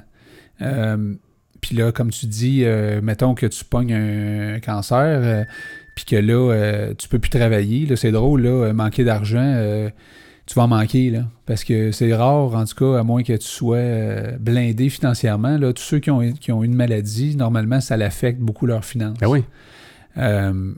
Puis ensuite de ça, là, tu, tu réalises que ta vie est fragile, puis là, tu réalises qu'il faudrait peut-être changer les choses, puis là, tout à coup, tu te mets à t'entraîner, puis à trouver le temps, puis l'argent pour le faire. Oui. Fait que comme tu dis... C'est euh, une question de priorité? oui, puis tout le monde qui ont commencé à faire ça, soit parce qu'ils ont eu un événement comme ça, ou tout simplement parce qu'ils tripent sur un sport, puis ça fait longtemps qu'ils en font, c'est difficile d'arrêter ça, là. Euh, c'est une, une bonne drogue en crime, s'entraîner, tu le sais, là. Euh, Je veux dire, c'est... Mais quand t'arrêtes, euh, tu peux facilement tomber dans complaisance, puis dans... Oui, oui, puis- oui. Puis de dire, euh, bon, tu sais, c'est pas plus important que ça, mais, mais, mais quand t'en fais de façon régulière, là, ça te manque quand t'en Oui, fais c'est pas. ça, hein? c'est ça que j'allais dire. Tu t'entraînes beaucoup, puis tu t'es entraîné depuis longtemps, puis tu as fait je sais pas, moi, un sport de compétition, d'arrêter. Il y a beaucoup de- beaucoup d'athlètes qui tombent en dépression à ce moment-là. Ouais. Il leur manque quelque chose Ouais. dans, dans leur vie. Puis moi, je pense que hum, ça coûte pas si cher que ça. Ça dépend toujours du sport que tu décides de faire, là, mais tu sais, euh, juste marcher, là, je veux dire, euh, quand je te dis, on était au Mont Ventoux, euh, moi, je faisais du vélo, mais il y en a qui marchaient. Euh, beaucoup de marcheurs au Mont Ventoux, tu sais. Mais bref, il y a moyen de marcher, il y a moyen de monter. On n'a pas, pas des montagnes comme le Mont Ventoux ici au Québec, mais on a des belles places où est-ce que tu peux marcher, tu peux monter des montagnes, puis tu peux avoir un méchant plaisir à faire ça, là. Euh, fait que, mais, tu sais, les gens vont dire, ouais, mais là, la montagne est à une heure de route de chez nous. Ouais, mais là, tu sais. euh, Juste sortir, fais juste commencer par faire quelque chose. ouais. Mais quelque chose de le fun, parce que moi, personnellement, tu me dirais, va marcher euh, dans ton quartier le soir. Bah, tu sais, non. Tu comprends? Même à la limite, courir euh, dans les rues. avec quelqu'un. Fais-le ouais, avec quelqu'un. Puis dans un environnement cool. Ouais. Tu sais, euh, Même si ça tente pas, vas-y. c'est drôle parce que tu m'as annoncé que tu avais acheté un vélo de montagne. Oui, c'est ça, oui. Puis je sais que JP, je pense que, je sais pas s'il nous regarde, mais il nous regardait tantôt. OK. Euh, Un asti beau bike. qui est allé acheter son Ah, bike. gars, j'en parle, j'ai j'ai frissons aux bras, là, j'ai hâte, j'ai hâte, là, je vais chercher, je vais chercher ça samedi. Puis c'est un drôle de. C'est un drôle de hasard parce que tu voulais l'acheter ce bike-là. Ben oui, parce que, il- en tout cas, il le vendait pas cher, puis c'était un, un maudit beau bike. Mais non, JP, euh, ton bike est pas cher. Puis là, je t'ai appelé parce que je dis, ah, je pense que ça pourrait t'intéresser. Et puis tu, tu cleans ses affaires, lui? Oui.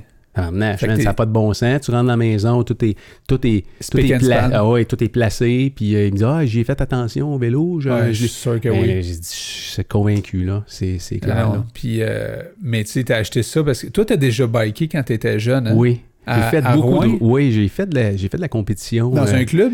dans un dans un petit club euh, régional. Comment ça s'appelait, ce club-là? C'était c'était des il y avait le sport expert, il y a eu le il y a eu Oxygène à un moment donné qui avait un club.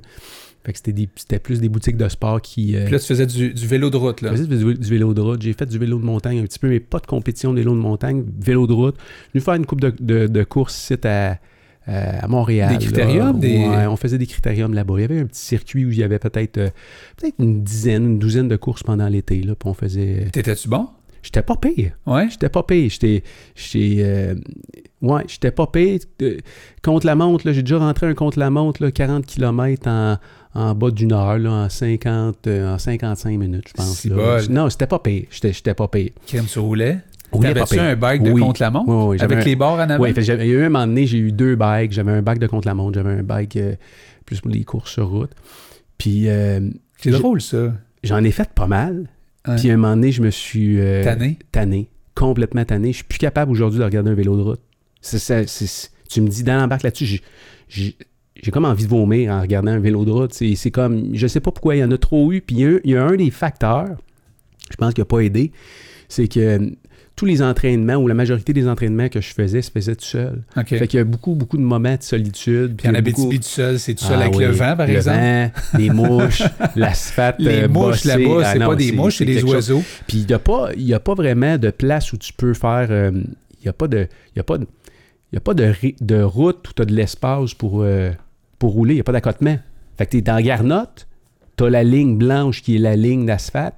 Puis là, tu es dans la rue, là. Je veux dire, la 117, si tu roules sur la 117, tu es un esti de kamikaze. T'as-tu là. fait ça? Ben oui, mais souvent, mais c'est parce que tu pas de place. Il y a pas de les gros camions passaient à les, côté de gros- toi? les camions passent. Il n'y a pas vraiment de côte non plus. Fait que la, la- Ouais. la côte du lac Joanne, c'est une belle côte à aller t'entraîner, mais c'est ça à 117. Fait que là, tu as des camions de, de bois. Les... T'entraînais-tu à la pluie? Ben, il y a eu des moments où j'étais. Il y a peut-être eu deux, deux étés où c'était pas mal intense mes entraînements. T'avais des objectifs? Je- oui, je sortais quand il pleuvait, puis je m'entraînais tôt, puis je faisais du rouleau l'hiver. Mais euh, Tu t'es tanné. je me suis tanné. Je T'aurais-tu, euh, tu sais, quand tu dis, là, tu regardes un vélo tu as le goût de vomir aujourd'hui, là, mettons, ce que j'ai fait, moi, euh, en France, tu serais-tu venu avec moi faire C'est quoi la, la dimension, la dimension monde? Parce Avec du là- monde? Oui, parce que là, tu l'as fait avec, des, avec du monde. Euh, Puis c'est beau aussi, là. oui, puis t'es ailleurs. Je me souviens d'un voyage que j'avais fait avec euh, un de mes meilleurs amis, Eric. Euh, lui, il a couru. Eric, il a fait l'équipe du Québec euh, en cycliste. Puis on était, on est allé, on a fait la Cabot Trail. On avait, on avait pris les vélos, on était descendu là-bas. Puis il y, a des, bonnes côtes là-bas. Puis on avait fait, on avait fait du bike dans un autre environnement. Puis c'est que c'est le fun. Ouais. C'est comme te dépayser. Uh-huh. Ça, ça- ça donne envie de monter sur un bike. Fait que si tu poses la question, est-ce que je ferais, mettons. euh, ce que j'ai fait, là. oui, je je pense que ça me tenterait de remontrer sur un vélo de route. Mais sur un vélo de montagne, ça. Puis, ouais, c'est une belle piste Ah dans ouais, ce coin-là. ah ouais, oublie ça, puis il y a des beaux voyages. Ça, ça, c'est quelque chose que je vais planifier euh, prochainement, là, un voyage de vélo montagne. J'en avais fait un en Arizona, puis euh, ça, tu capoterais Oui, raide. non, non, oui, c'est beau, en esti, là. Ben oui, puis c'est comme, c'est tellement trippant là, que je me, je me souviens, on, a, on en faisait le, le matin, on allait dîner, on en refaisait l'après-midi. Tu sais, en vélo de route, c'est assez rare, tu vas faire ça. Tu vas faire ta sortie, tu vas rentrer, puis c'est bye, tu ressors pas l'après-midi. Euh, mais en vélo montagne, là, on avait tellement de fun là, que je te le dis, là, l'après-midi, c'était comme, hey, on va-tu en refaire? Ben oui, c'est sûr. c'était ça le lundi, mardi, mercredi. Écoute, on a fait ça pendant, je pense, cinq ou six jours de suite, deux sorties par jour. Tu peux t'imaginer là, comment est-ce que c'est beaucoup de bikes? Puis, tu sais, on, on s'était acheté du vin, on s'était acheté des affaires pour être un peu euh, sur le party le, le- le soir, parce qu'on était quatre couples ensemble dans une maison qu'on avait louée là-bas. Puis, euh, pas eu de party là parce que. Tout le monde est brûlé. brûlé. Ben oui, tu dis, à sûr. 8 heures, tout le monde dormait. Non, t'es ailleurs, c'est le fun. T'es dans un autre. Un autre. euh, Moi, j'aime voyager de même. Nature. C'est capoté. tu là. découvres quelque Tu chose en même temps. découvres. Ouais. Euh, L'Utah, l'Arizona, Ah ouais. Euh, le Nevada, ça doit, être, ça doit être complètement hallucinant, le rouler à quelque part dans, Ah ouais, c'est. c'est- c'est- dans des trails de vélo de c'est- montagne dans ce c'est- coin-là. Sens comme dans désertique. sur une autre planète. Ouais. Tu sais, vraiment. Roulais sur Mars, probablement. je sais pas. Ben, c'est ça. Fait que. Non, ça, j'adore ça. Puis, tu sais, là, là, là, dans la perspective où tu reviens au Québec, puis là, en vélo de route, là, je me dis, ah non, je peux pas croire que je vais aller faire la pointe test de l'île de Laval, qui est l'endroit euh, l'endroit que les jeunes s'entraînent d'abord. Puis là, je suis en, je suis en- Écoute, ça fait à peu près. La pointe est, la pointe est de l'île de Laval. Ouais, admettons, on part de. Tu on- dis en vélo de route? Oui. On, mettons, on part du, euh, du centre de la nature. C'est là où les Espoirs Laval s'entraînent. OK? Bien, surtout les plus jeunes, parce qu'à l'intérieur du parc, il y a un, un circuit de 1,4 km fermé en asphalte. Je sais pas si c'est comme une piste. Tu sais, un genre de piste, si on veut, de course euh, automobile, Mhm. mais c'est pour les vélos. C'est vraiment pour les Espoirs Laval. Fait que pour tous les tout petits, là, euh, tu sais, qui commencent, là, les bébites, les atomes, les piouis, là, qui. C'est euh, asphalté. c'est asphalté. Oui. Fait que là, eux autres, ils s'entraînent là-dessus avec leur coach, puis c'est super C'est un, sécuritaire. anneau- c'est un anneau. ou- Ben, c'est pas un anneau euh, genre de, comme de course à pied de 400 mètres, c'est plus, plus long que ça, puis il y a plus de virages que juste un anneau ovale, tu sais.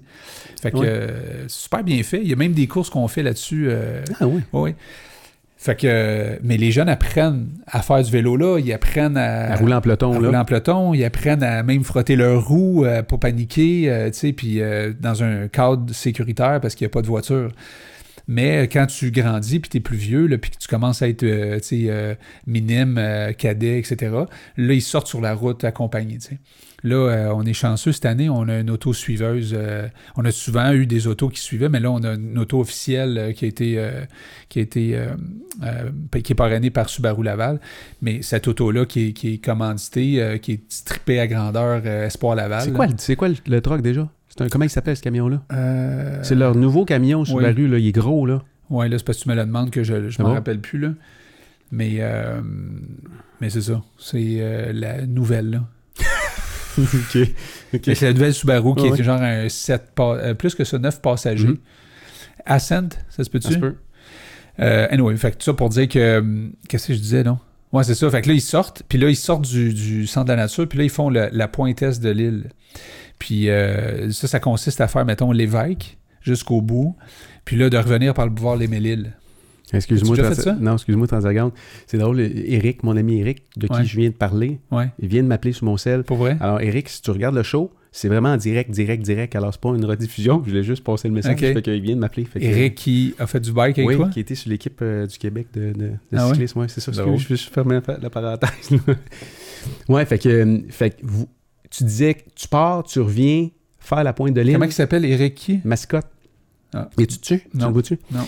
Euh, ouais, tu dis, tu vas à l'extérieur, Oui. tu reviens rouler à pointe de l'île. Il se Ouais, passe c'est- quoi?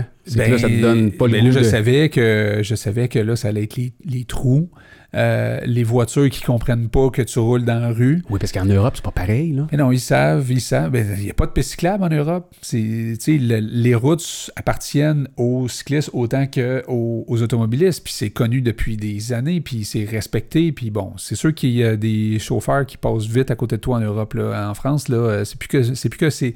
Qu'est-ce que c'était? La, Qu'est-ce que tu- veux dire? Tu Ben- veux dire au niveau du respect des, Oui. des cyclistes? Oui, oui, c'est plus ce que c'était. Mais ça, j'ai su ça beaucoup de par les, euh, les capitaines de groupe qui sont avec nous. T'en es-tu rendu compte personnellement? Oui. euh, moi, ça fait des années que je trouve que c'est de moins en moins sécuritaire en France. Ah oui. Oui, il y, a moins, euh, il y a moins de respect, contrairement en Espagne, où est-ce que là, c'est incroyable, ou en Virginie, comme je suis allé récemment, où est-ce que là, en Virginie, j'ai capoté, là, comment est-ce que les autos peuvent attendre cinq minutes en arrière avant de passer, là. Ça, c'est... J'avais jamais vu ça. En, Espagne, j'avais vu ça aussi. Puis en France, c'est pas tout à fait comme ça. Ils sont pas très patients. Euh, ils passent vite à côté de toi, mais ils font quand même attention dans le sens que ils, se prennent, euh, ils sont habitués. Je te dirais ça, ils sont habitués. Euh, ici, au Québec, euh, il y en a qui sont très, très... De plus en plus, je pense. Honnêtement, au Québec, ça s'est beaucoup, beaucoup amélioré. Mais il reste encore comme hier soir, il y a un, il y a un pick-up. Puis, tu sais, je pourrais dire ça? C'est tout le temps des pick-up, on va dire, qui... mais euh, j'ai rien contre les gens qui ont des pick-up. J'ai des amis qui ont des pick-up, là, mais... euh, Pas beaucoup d'amis qui ont des pick-ups qui sont cyclistes, peut-être? oui, oui, il y en a qui sont cyclistes aussi. Mais ce que je veux dire, c'est que tu sais, c'est un pick-up, là, deux gars, puis là, euh, tu sais, euh, hey, va dans la piste cyclable, c'est cycliste, tu sais, puis c'est qu'une piste cyclable, c'est 20 km/h maximum. Tu peux pas t'entraîner là, là. Il y, a des, il y a des familles là-dessus, il y a des rollerblades là-dessus, il y a des... tu peux pas t'entraîner là. Il faut que tu t'entraînes dans la rue, puis si tu en, en peloton, c'est encore plus vrai. Fait que, puis là, je- ça fait des, des- des années, en fait, ça fait deux ans que je demande à la ville de Laval de poser des euh, pancartes, spécialement sur la pointesse de l'île, parce que c'est là que beaucoup de gens s'entraînent, non pas juste les Espoirs Laval, mais beaucoup de cyclistes aussi. Euh, puis là, c'est oui, oui, oui, euh, oui, on va le faire. Là, j'ai envoyé un message encore la semaine passée, c'est on va le faire en- au printemps. Là, je sais pas, c'est quand la fin du printemps? On est au printemps, en tout cas. c'est- Ben, je sais pas. Le printemps, C'est tu le vas... 21 juin. Peut-être qu'ils regardent la température dehors puis ils se disent, est-ce le printemps n'est pas arrivé encore? je Mais sais pas. Les pancartes, font, les hein. pancartes indiquent que les vélos ont le droit de s'accaparer la rue, même s'il y a une piste cyclable. Même s'il y a de la neige. Mais c'est important d'avoir une pancarte. Ça a l'air niaiseux, mais c'est parce que la pancarte, elle vient éduquer, elle vient valider le, le- le droit oui, que... si tu te fais crier après par euh, deux, deux douchebags d'un pick-up, tu peux dire, hey, garde, le- garde, Garde la, pancarte, pancarte. Garde la pancarte, mets tes lunettes, euh, gros. Tu comprends? Ouais. Ça va nous aider. Puis l'autre affaire, c'est l'asphalte. Écoute, c'est la Bosnie, là. Je veux dire, la- dans, dans ce coin-là, là. Je sais pas si tu as déjà été dans l'ouest de l'île de Laval, où est-ce qu'il y a les grosses maisons. Oui. L'asphalte, elle est Oui. impeccable. Mais là, les maisons sont peut-être un peu moins grosses dans l'est de, de Laval. Il y a De- beaucoup de blocs appartements, Ouais. puis c'est c'est le quartier défavorisé de Laval, mais la rue est défavorisée solide. Hier, là, on était deux, OK, moi et mon chum, là. Puis là, c'était comme, euh, on collait des trous, je savais plus où mettre, mais tu sais, quand tu colles Ouais, un trou, faut ouais. que tu mettes ton doigt à terre. Ouais. Fait que là, je mettais un doigt là, un doigt là, un doigt là. J'étais, j'étais plus souvent en train de pointer à terre, que, que de conduire mon bike. Puis là, j'écrivais au gars de la ville, sais, Tu faisais pas ça sur ton bike, là? non, après, Après? j'ai dit, quand t'évites un trou, tu peux te tasser à gauche ou à droite, mais Mais tu sais pas où aller. à, Tu à gauche, à droite, puis tu tombes d'un trou à gauche. tu sais, puis un char qui passe, lui, il comprend pas ta manœuvre. Là. Non. Il sait pas pourquoi tu te mets en plein milieu de la rue, mais c'est parce que si tu pognes le trou, soit que tu as un flat ou soit que tu bêches. Fait que, mais là, faut que tu regardes aussi en arrière, voir s'il y a un char qui arrive. Fait que c'est, c'est une complexité que tu Oui. pas en Europe puis dans certains, euh, cer- certaines places comme, ben, en fait, je te dirais, Ben des places à Ben- part le Québec. Calvas. Tu on n'est pas gâtés. C'est, c'est... Là, c'est c'est sûr qu'à chaque fois que tu parles de ça avec du monde, le monde ont tout le temps la même genre de marotte. C'est comme, Ouais, on se fait fourrer au Québec parce que euh, la mafia est là-dedans ou euh, je sais pas, les, les- la qualité de l'asphalte. Tu sais, la qualité de l'asphalte. Là, tout le monde va dire, ouais, il y a le gel puis le dégel. Hein? C'est tout le temps le gel puis le dégel. Mais Calvas, ça se peut-tu que notre asphalte, elle soit C'est pas, man. en fonction du fait qu'elle va briser rapidement puis il va falloir la refaire dans trois ans? Je sais pas. Il y a sûrement un, pa- un paquet de facteurs. On pourra se trouver quelqu'un qui connaît Un expert l'asphalte là-dedans. pour venir nous en parler. J'en cherche un. C'est ça. Si vous connaissez un expert en asphalte, euh, euh, mettez dans les Parce que son nom. honnêtement, c'est vraiment, c'est vraiment, c'est vraiment l'enfer, c'est au Québec pour au niveau de l'asphalte. Puis, en non, c'est auto. pas, non, puis c'est pas cool non plus. C'est pas cool s'entraîner dans, des conditions de même. Là. Ben non, c'est ça, c'est pas cool. Puis c'est là, c'est dangereux parce que comme je te dis, pour les, moi, j'étais tout seul avec mon chum, mais là, si on avait été un groupe de 10, puis des fois ça nous arrive. Puis là, tu sais comment ça marche là, quand t'es 10, hein, qu'est-ce qui se passe, tu penses? Là, il y a une attaque, là, tu t'entraînes, là, tu sais, puis là, tu regardes pas trop. Écoute, tu peux avoir. J'ai connu des gens qui ont bêché, moi, puis qui se sont fait excessivement mal, puis que ça a gâché une. Je veux dire, ça, ça a modifié le cours de leur vie, là. Ah ouais. Tu comprends? Fait que c'est pas. euh, c'est- dangereux. Puis là, on- nous, on a des jeunes là-dedans. Là. On a des. C'est pour ça que je dis à la ville, c'est important. Là. C'est l'heure. Tu sais, vous mettez de l'argent dans les arénas. Ils t'ont Ouais, ouais. Ils mettent de l'argent dans les arénas à côté, il y a des arénas partout, etc. Quand c'est à l'intérieur, c'est souvent tu sais, euh, clean, là. Mais là, un cycliste, là, ça s'entraîne où? Ça s'entraîne dans une rue, puis c'est quand même euh, la, pointelle, la pointesse de l'île de Laval, c'est une rue empruntée par des cyclistes depuis les 50 dernières années. Ça serait peut-être important. Puis là, ils me répondent, ouais, on va faire des tronçons. Tabarouette, le tronçon qu'ils m'ont dit qu'ils allaient refaire, là, c'est c'est pas beaucoup, là. C'est plus comme toute la pointe qu'il faut qu'ils refassent au complet. Là. Fait que là, on a une compétition en fin de semaine. Là, ils vont patcher les trous, c'est ce qu'ils font. Ils mettent la- des patchs les trous avant la compétition. Puis euh, on va dire aux jeunes de faire attention puis de regarder où ce qu'ils vont. Là. Mais euh, c'est en fin de semaine, euh, cette course-là. Puis euh, bref. Où t'aimes aller rouler, toi? Euh, partout sauf au Québec. non, mais mettons, non, mais- mettons, il faut que tu sortes ton bike, là, puis... euh, Ici au Québec, tu tu vas au Power Watt souvent, là, mais là, tu vas pas passer l'été en dedans. euh, Non, non, non. Mais c'est sûr que là, c'est... Où tes petits spots? Moi, j'aimais bien gros euh, Camillien Wood. J'aimais faire Camillien Wood quand Oui. j'habitais à Montréal, là. Oui, c'est sûr. il y avait- ah, c'était... Puis en plus, Westmount, là maintenant, tu- ils, ils te permettent de rouler là sans les voitures. Je pense que c'est le dimanche matin. Que- Qu'est-ce que je veux dire? Ils ferment, ils ferment le ferment Camillien Wood? Camillien Wood, mais pas tous les dimanches matins, je- à moins que je me trompe, là, mais il faudrait que tu regardes. Pour là. vrai? Oui. Non, mais cool. Oui. Puis ça, c'est euh, suite à- au décès d'un jeune euh, il y a deux ans dans, un, dans une descente.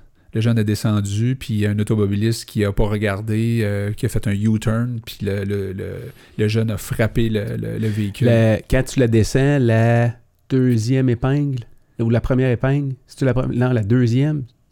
Est vraiment dangereuse, là, parce que c'est un... Quand tu descends, tu tournes à droite. Mais là, si tu as de la vitesse, là, puis que tu coupes pas comme faut, tu te ramasses dans la voie de l'autre bord, puis il y, a des Ouais. autres- il y a des voitures qui montent. Ouais. Tu peux pogner une belle vitesse dans cette dans Ben, en vélo de route, euh, les descentes sont dangereuses. Euh, D'ailleurs, justement, moi, là-bas, euh, en Europe, euh, il y, a des me- il y a des belles montées, mais on s'entend que ça fait des belles descentes aussi. Des fois, c'est super excitant parce que tu dis « Ah, c'est cool, c'est cool! » Puis là, il y a un moment donné, à deux reprises, il y avait un tournant, tu sais, puis le tournant, il était vraiment prononcé. Puis là, à dernière minute, si je vois que eh, tabarouette, OK, ça C'est un tourne ravin. plus. Non, c'est pas qu'un ravin, c'est juste que c'est c'est pas un c'est pas un 90, mais ben, C'est comme un 180. C'est comme un. Tu reviens quasiment sur tes. C'est un lacet, oui, là. c'est un lacet, mais là, je, je l'avais mal pogné, je l'avais mal, euh, tu sais, euh, interprété. Fait que là, j'ai j'ai mis les breaks, puis là, mon cul est parti. Puis là, j'ai fait, OK, là, je m'en vais dans la forêt. Fait que là, je suis allé dans la forêt. Pas vrai? Puis les gars, Avec les chevreuils, man, dans le bois. mais le plus niaiseux, c'est que euh, j'ai refait cette même ride-là, puis euh, au moment que je vois la queue, je dis Ah non, c'est là, c'est vrai, c'est là. Fait que là, j'allais encore trop vite. Puis là, j'ai pas, j'ai pas été dans, dans, la- dans le ravin cette fois-là, dans la forêt, mais euh, s'il y avait eu des autos, l'autre côté, il aurait fallu que je fasse une manœuvre, là. Genre pitch mon bike ou je sais pas quoi, là, mais ou me garrocher dans le ravin euh, à- avant que l'auto me frappe, là, mais il aurait fallu que je fasse une manœuvre. Puis, euh, fait que ça comporte effectivement des risques, euh, les descentes. Parle-moi donc du défi que tu as fait. Le Euh, défi des Ventous, du Ventoux, Ouais, c'est ça, c'est organisé à chaque année. Ce que tu me dis, c'est que. C'est pas organisé à chaque année, c'est que n'importe qui qui va, mettons, au Mont Ventoux. Non, je te parle d'ici, du Québec. C'est Ah. une de tes amies qui, qui Ouais. organise ça annuellement. Oui, Anne-Marie, elle, a- Marie, ouais. depuis plusieurs années, là, elle s'implique là-dedans. Elle organise des voyages de vélo qui sont, euh, je dirais, tantôt tu disais que ça prend de l'argent à faire ça, oui, mais c'est quand même abordable si on compare à d'autres euh, organisations qui invitent des Québécois à aller Ouais, en. Europe. Là. Je te dirais même moitié prix que bien des places. Là. Ouais. C'est super parce que tu es nourri logé, tu as des capitaines, c'est des capitaines qui sont bénévoles là-bas, c'est des cyclistes euh, de haut niveau, c'est des cyclistes euh, expérimentés, des vieux cyclistes, des cyclistes de 60-70 ans d'un fois qui... euh, moi, j'avais un jeune avec moi, là, le, le- le capitaine du groupe 1, c'est David, qui a, un jeune, a mon âge. Puis euh, lui, c'est un, un ancien champion des Alpes-Maritimes, un gars qui doit peser euh, 135 livres, qui grimpe comme une chèvre de montagne.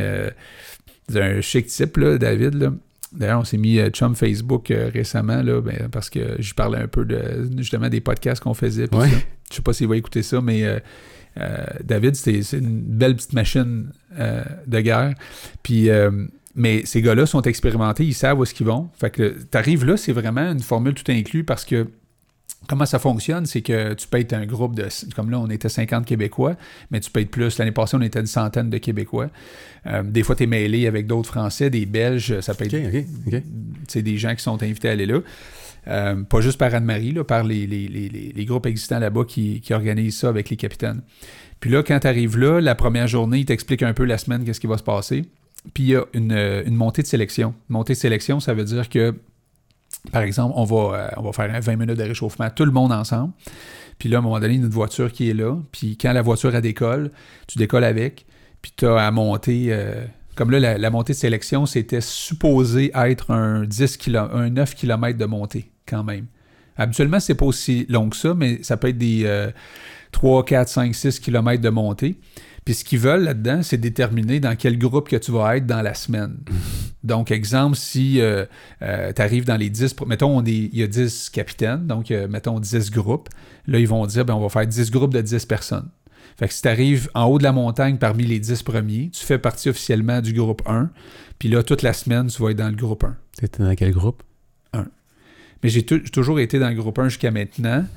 Pas pire, tu débrouilles pas pire, pareil. Attends, attends, faut que je te raconte ça parce que c'est drôle un 40 peu. 46? 46. J'ai-tu 46? C'est 46 Je suis né en 47? 73. Je vais avoir 46. Pour vrai? Ouais, j'ai 45. 45. La moyenne d'âge, ça avait l'air de quoi dans le groupe 1? C'est à peu près mon âge, je te dirais, là.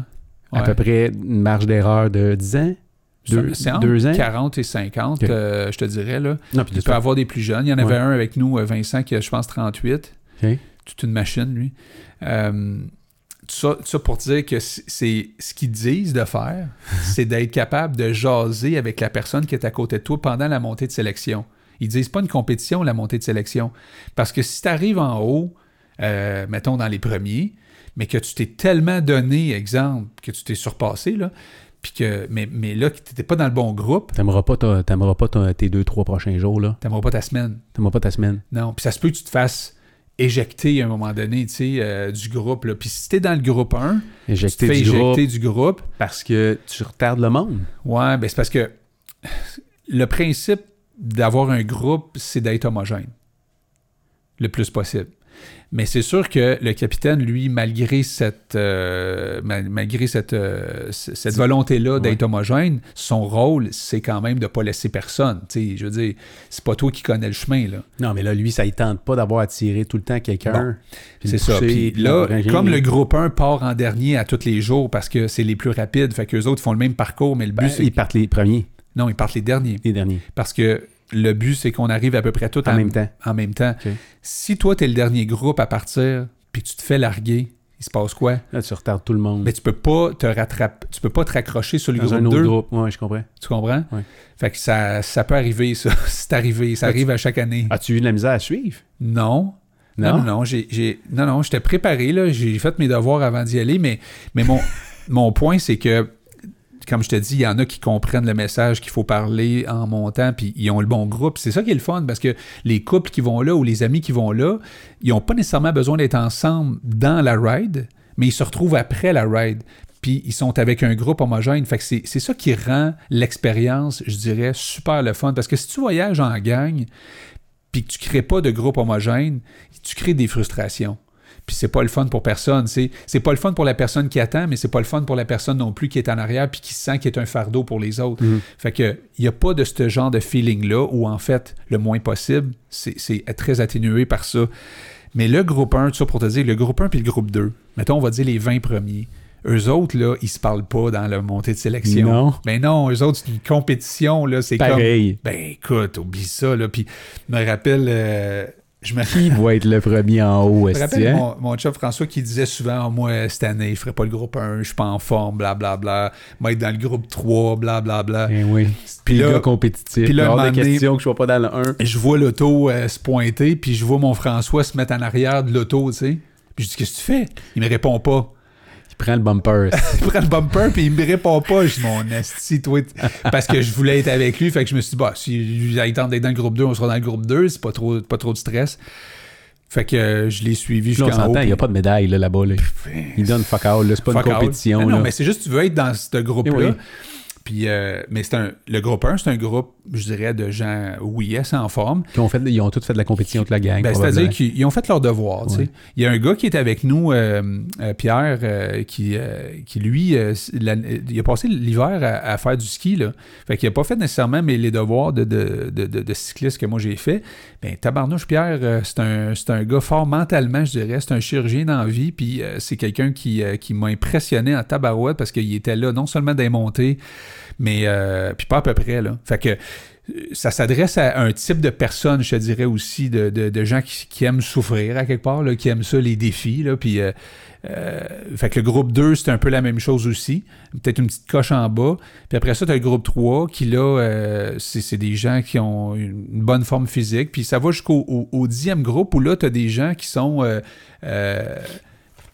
qui peuvent être nouveaux dans le vélo, qui, qui tu sais, puis les distances sont peut-être un peu euh, Moins euh, longues. moins longues. Ils vont, ils vont s'adapter à ce groupe-là, etc. Fait c'est le fun de voir que tout le monde, finalement, euh, euh, se dépasse à quelque part là-dedans. Puis quand on, on était justement au Mont Ventoux, mais je te dirais, tout le monde a monté le Mont Ventoux au moins une fois. Là. Moi, j'ai fait le défi des trois fois, mais 100% des gens ont monté le Ventoux une fois. Puis c'est quand même... Ça a l'air de quoi comme dé- dénivelé Ben, Pour les gens qui ne connaissent pas. Là. Ben, moi, je connais montagne. pas le, le détail de, de Ventoux. Là. C'est une montagne... C'est une euh, région où c'est. euh, c'est une montagne mythique, hein, parce que c'est... c'est- partie souvent du, du des Tour de étapes du- France. Du, Tour de France, oui. Sais-tu combien il y a de spectateurs qui peuvent aller voir les gens monter au Mont Ventoux? Plus de 200 000 personnes qui se déplacent pour voir. Écoute, c'est un petit village bédouin, c'est petit, là. Puis le Mont Ventoux, le, ben, vi- le village principal, c'est Bédouin parce que tu as, trois montées. T'as fait- trois villages qui, qui, qui, qui est autour du Mont Ventoux. T'as Malocène, t'as Bédouin, puis t'as Sceaux. Puis t'as trois, donc, montées potentielles pour aller jusqu'au sommet. Mais euh, les- le Tour de France passe par Bédouin. Puis euh, qui, est la, qui, est, la montée la plus, je dirais, difficile parce que c'est celle qui est la plus abrupte la plus longtemps. C'est-à-dire qu'à un moment donné, tu fais un 4-5 km avec des dénivelés de 5, 6, 7% Puis à un moment donné, tu tournes, puis là, tu t'en vas dans la forêt, puis là, tu montes 10 km de temps à 10% de moyenne. C'est quand même costaud.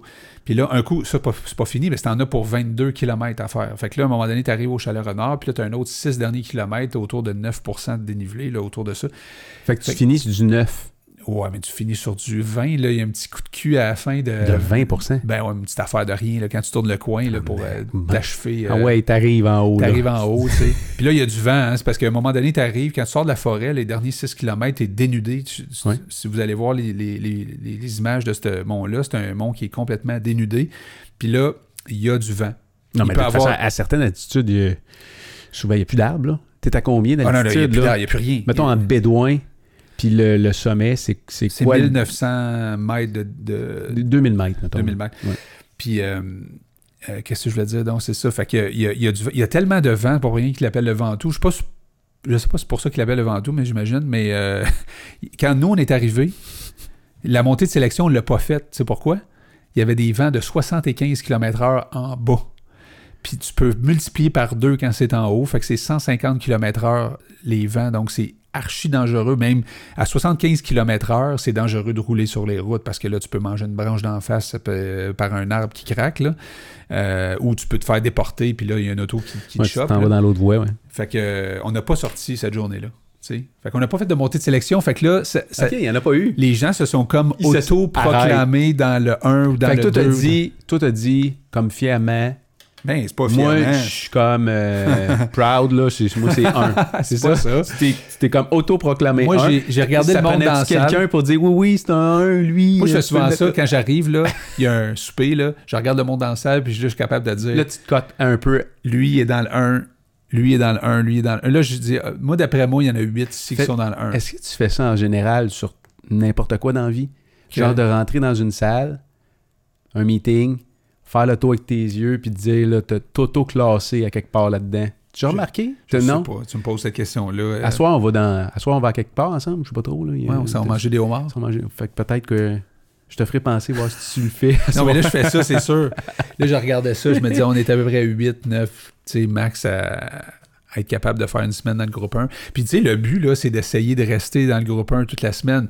Il y, a, il y a beaucoup de fois où je prends une journée de break là-dedans, je suis juste plus capable de suivre, là, tu sais. euh, puis, ça me tenterait pas de, de partir une journée puis de savoir que je suis pas capable de suivre. Fait qu'il y a une journée, entre autres, où moi, j'ai décidé d'être dans une voiture puis de suivre les, les jeunes qui venaient d'arriver pour monter le Mont Ventoux. Fait que t'as sorti combien de journées? Euh, sur 10 jours, je pense que j'ai fait 9 jours ou 8 jours de, de- de vélo. Combien de kilos au total? Euh, je te dirais autour de 600-700 kilos. Euh, Puis en, en dénivelé? 15, 14 000, 15 000, euh, dont, dont 4 500 cette journée-là, euh, qu'on a fait les, les, les, les trois montées. Là, Comme deux euh, fois l'Everest quasiment. Les trois montées, ça, c'est- tu peux t'inscrire, ça coûte 20 euros. Ils te donnent une espèce de carton que tu mets dans ta poche, puis là, tu te fais poinçonner. Quand tu arrives en haut du Mont Ventoux, ils te poinçonnent. Là, tu descends en bas euh, par, euh, tu sais, le- mettons, Malocène. Là, tu arrives en bas, ils te repoinçonnent. Fait que là, tu, tu fais poinçonner ta carte pour officialiser que tu as fait les trois montées. Puis ça, c'est les cinglés du Ventoux. Il existe une autre affaire que tu peux le monter une quatrième fois en vélo montagne. La quatrième fois, tu le montes en vélo montagne. Là, tu as un autre genre de, de- de défi d'accompli. Puis tu as aussi ceux qui le font six fois. Il y en a très, très peu qui l'ont réalisé, le six Hey, fois. Six fois. Puis nous autres, on était dans un restaurant. À un moment donné, on soupe, puis là, il y a une serveuse qui est là, puis commence à jaser avec elle, puis elle nous écoute parler, puis elle dit Ah, dis-moi, mon père, elle dit, c'est le record, le- le- celui qui a le record mondial de, de- de la montée du Ventoux. Là, je dis Ah, ouais, ton père, c'est le record mondial. Il est où ton père? Ben, elle dit Il habite pas loin d'ici. Ah, ouais, tu peux-tu l'appeler?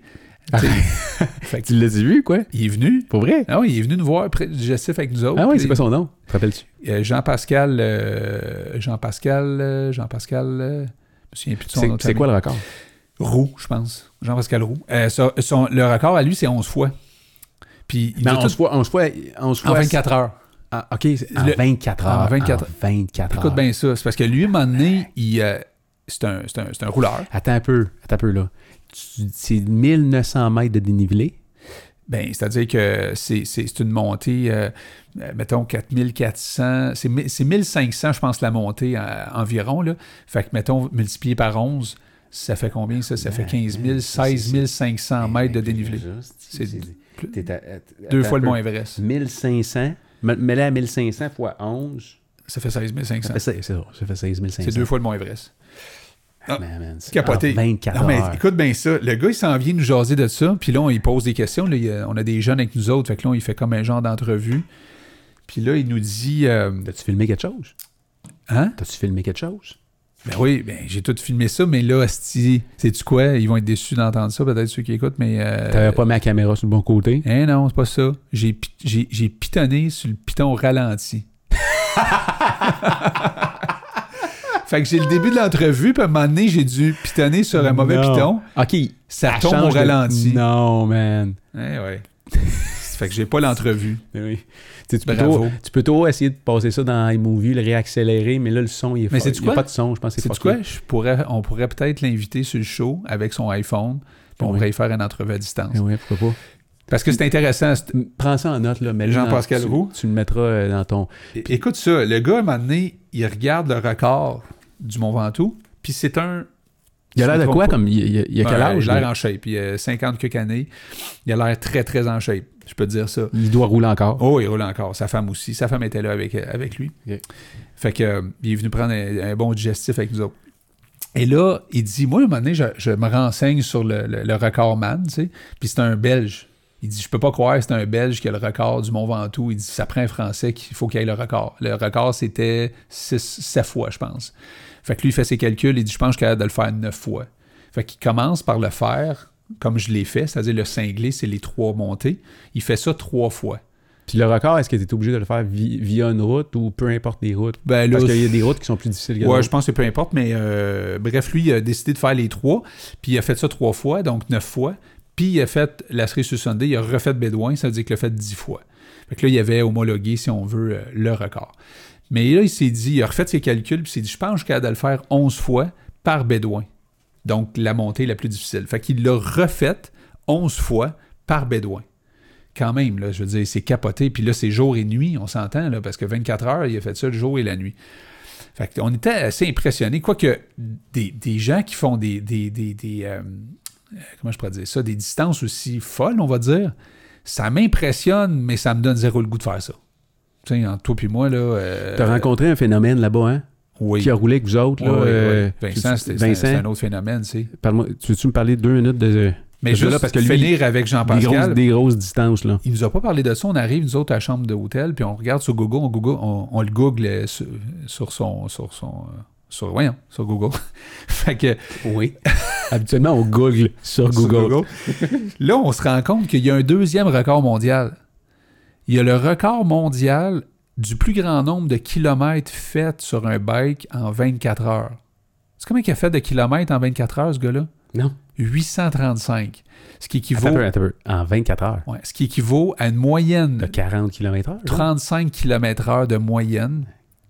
Puis il est tout habillé en triathlon, c'est-à-dire bac de TT, casque de gouttes, etc. 35 km/h de moyenne en 24 heures. C'est capoté, là. Je veux dire, c'est- carrément inhumain, là. Fait que c'était ce gars-là qu'on a rencontré là-bas, tu sais, comme par hasard dans un restaurant, il est venu nous rejoindre, puis il nous a jasé. Puis il nous a jamais parlé de son deuxième record que je te jase là. là. Il s'est gardé ce, ce- ce petit secret-là pour lui, là. Quand même, non? De 800 énergumène. km en 24 heures. Ah non, c'est- tu dois te faire mal partout, man. Ça, Tu m'as parlé de, de Pierre Lavoie qui avait fait 60 heures de vélo. À un moment donné, c'est ben, ça? Mais non, mais Pierre, quand il a commencé son défi de 1000 km, il faisait le 1000 km au complet, sans dormir, sans. tu Il, il se trempait les jambes dans, dans l'eau glacée, puis il repartait. Là. Fait que. Fait que c'était- c'est 1000 km qu'il a fait? ouais, il le faisait souvent, là. il le faisait à chaque année. Là. En soi, il rentre en 60 heures. Ben là, maintenant, c'est sur 60 heures avec des dodos. Alors, ils ont euh, décidé de, de- de rendre ça euh, un peu plus, euh, je dirais, sécuritaire pour, euh, pour aussi les encadreurs. Tu sais, quand t'as- quand t'es équipé de la volonté, là, Ben, mettons boy. une volonté d'acier, le le corps humain, corps il peut aller loin en esti. Ben, c'est comme Vincent, là, tabarouette, mec, Parle-moi donc de ce gars-là, là, t'as rencontré un phénomène là-bas. Ben oui. là. Mais là, lui, c'est Lui, c'est hors, hors du commun. C'est vraiment hors du lui, c'est commun. un autre bébite là, d'une autre planète. Là. D'une autre planète. Non, non, c'est clair parce que je roule, tu sais, puis là, euh, il est fort en vélo, fort, fort, fort. Là, je dis, c'est comme tabarouette, c'est comme, t'es cycliste. Non, je suis pas un cycliste, je suis un coureur. Ah, ouais. Il pèse 180 livres. Fait que, normalement, un coureur, c'est un petit léger. Euh, un, un- un- un cycliste, là? Tu parles d'un coureur. Non, non, mais. Tu parles d'un gars qui fait du marathon, genre? Ouais, ou- c'est ça, tu sais, de longue distance. Ouais. Il fait des trails, il fait, il fait de la longue distance en, en trail, puis Ils peuvent être grands, mais ils sont surtout minces, là. sont minces, puis les grimpeurs en vélo sont minces aussi, Ouais. puis sont, sont légers. Puis lui, il est shapé comment? Ben, il est costaud. Puis, man, euh, le Ventoux, il te montre ça euh, sur un moyen temps. Puis, euh, très, très fort des montées. Très fort partout sur le vélo. Là.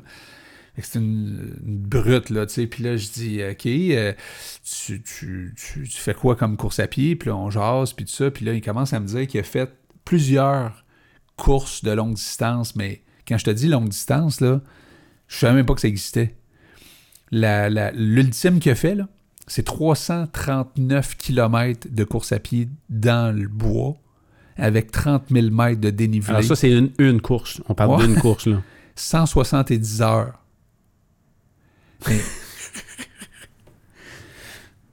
J'en revenais juste pas, là. J'étais j'étais estomaqué. Tu sais, Comment pour tu en peux? revenir, en fait, puis tu m'as raconté une, par- une partie de son histoire. Ouais. Puis, euh, tu sais, on parlait, c'est drôle parce qu'on on dit souvent que dans ces shows-là, on part quelque part, on fait une grosse boucle, mais on revient à la même place. Là.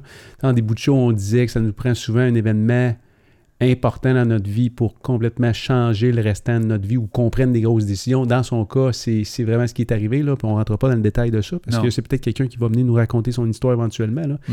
Mais c'est ça qui s'est passé pour C'est lui. ça qui s'est passé C'est pour arrivé une catastrophe, il a failli mourir, puis dans le cas de failli mourir, là, quand on dit failli mourir, c'est c'est plus que vrai. C'est plus que vrai. C'est plus que vrai, tu sais. Ouais, toute une histoire, puis c'était impressionnant, intimi- euh, euh, pas intimidant, je veux dire inspirant. Puis bref, c'est une belle personne, là, un gars qui, euh, qui a découvert que le sport pouvait l'aider dans sa vie. Puis on revient un peu souvent à ce sujet-là, mais, euh, mais c'est vrai que le sport aide énormément à pas prendre de médicaments, euh, puis, à- puis Dan euh, Bigra, hier, il en a parlé, là. Comment le sport a été pour lui salutaire puis qu'il croit que beaucoup de gens devraient faire du sport aussi. Puis pourtant, quand tu regardes, quand tu regardes Dan Bigra, En fait, on ne devrait pas faire du sport, Sébastien. On doit en faire. ouais. On, est, euh, on a évolué comme bébite en bougeant. Moi, je te disais a hier, comme pas le c'est- choix, hier, là. je te disais, euh, il y a 50 ans, là, des Ironman avaient là. Partout. Euh, moi, j'étais impressionné Dans de voir comment les mon, gens sont tout le temps... le- tout le temps mon grand-père Clément, qui est décédé aujourd'hui, euh, était plus petit que moi. Il devait mesurer 5 pieds 2, 5 pieds 3, puis il a colonisé, euh, eux, ils ont colonisé la BTB, ils ont été envoyés là-bas, le gouvernement leur donnait une terre, puis euh, ils défrichaient leur terre. Puis quand tu regardes la grandeur de la terre aujourd'hui, tu peux pas t'imaginer qu'un être humain ait pu défricher ça de ses mains. Il n'y avait pas de machinerie, il n'y avait pas de, Uh-huh. il y avait pas de pépines, il n'y avait pas de rien, là, tu sais, tout à hache puis à scie. Et je me rappelle, j'avais, j'avais, j'avais 16, 17 ans. J'avais un de mes cousins qui était très costaud. Danny, qui est décédé aujourd'hui. Mais Danny, c'était le petit costaud, le petit, le petit, dur à cuire de la famille. Là. Il, était, euh, il était quelque chose. Puis euh, personne dans la famille, incluant Danny, était capable de battre mon grand-père au tir au poignet. Et jusqu'à temps qu'il décède, là, mon grand-père avait 80, il est décédé, je pense, à 80, 86 ans, je pense. Et euh, deux ans ou trois ans avant qu'il décède, il tire encore au poignet, puis il n'y a pas beaucoup de monde la famille qui était capable de le, qui était capable de le battre. Je veux dire, à ce moment-là de l'histoire, les gens étaient à l'extérieur constamment, tout le temps, dans les éléments. C'est comme ça qu'on a évolué comme être humain. Je veux dire, on est capable d'en prendre. Là. Juste de tenir une, une, une scie mécanique dans le bras, là. Oui. Tu as fait ça? Non, mais. Alors, tu sais. Après 10 minutes, t'as plus rien dans Exact. le bras, là. Euh, j'ai, on a Pat, euh, Pat Desnoyers, là, qui est. Qui, euh, puis là, euh, je sais que toi, il faut que tu partes. euh, je pense que c'est une histoire de pneus. Là, je sais pas trop ce qui va se passer avec tes pneus. Là, t'as encore tes pneus à clous. tu devrais peut-être les garder. Tu devrais peut-être les. Attends un petit peu, là, ça dit ici, poursuivre l'enregistrement. Je vais juste repartir ça ici, là. Euh, je parlais de quoi, là? C'est parce que j'ai eu un signal, ça, ça régie. Tu là. Je- de Pat. Je, je sais pas si ça a coupé, ça dit que c'était encore live. Euh, ouais, c'est ça, t'as une histoire de clous, là, à régler, de pneus à clous, là, à régler. Fait que, Ouais, ça marque diffusion interrompue. Ok, c'est pas grave, on va continuer parce que ça continue d'enregistrer. Là. Je vais appeler Pat. Et puis, euh, attends un petit peu, je vais juste le repartir comme ça ici de sa régie. On va faire ça de même, puis je vais refaire ça comme ça. Euh, ouais, je pense que ça a été interrompu. Des petits problèmes d'Internet ici, euh, parfois. Mais là, c'est reparti. Fait que Pat, euh, ça a peut-être coupé, mais là, c'est revenu. Puis on va te lâcher un coup de fil. Alors, Pat était avec nous autres euh, sur le live. Il nous écoutait, mais il est en Belgique actuellement. Il est sur des, il est sur une Coupe du Monde actuellement. Une Coupe du Monde, je sais pas si on avait une Coupe du Monde ou une course euh, super importante pour lui. Fait qu'on va l'appeler. Alors, euh, Pat, je t'appelle à l'instant. Il va nous tenir au courant, euh, nous informer un peu là, de ce qui se passe pour lui là-bas. Là. Il est là, là? On va l'avoir là. Salut, Pat. Salut. Comment tu vas? Hey! Hey, ça va autres? Ben oui, ça va bien. On- le live, il fonctionne ça encore? Oui, il fonctionne. Ça, ça venait d'interrompre, c'était revenu. Ok. c'est revenu. T'étais avec, euh, avec euh, Seb, là, qui est ici, là? Ouais. On le voit-tu là-dessus? Oui, oui. Il va embarquer. Ben, en fait, il est là, les- l'image au fond. Là. T'es-tu dans un aéroport?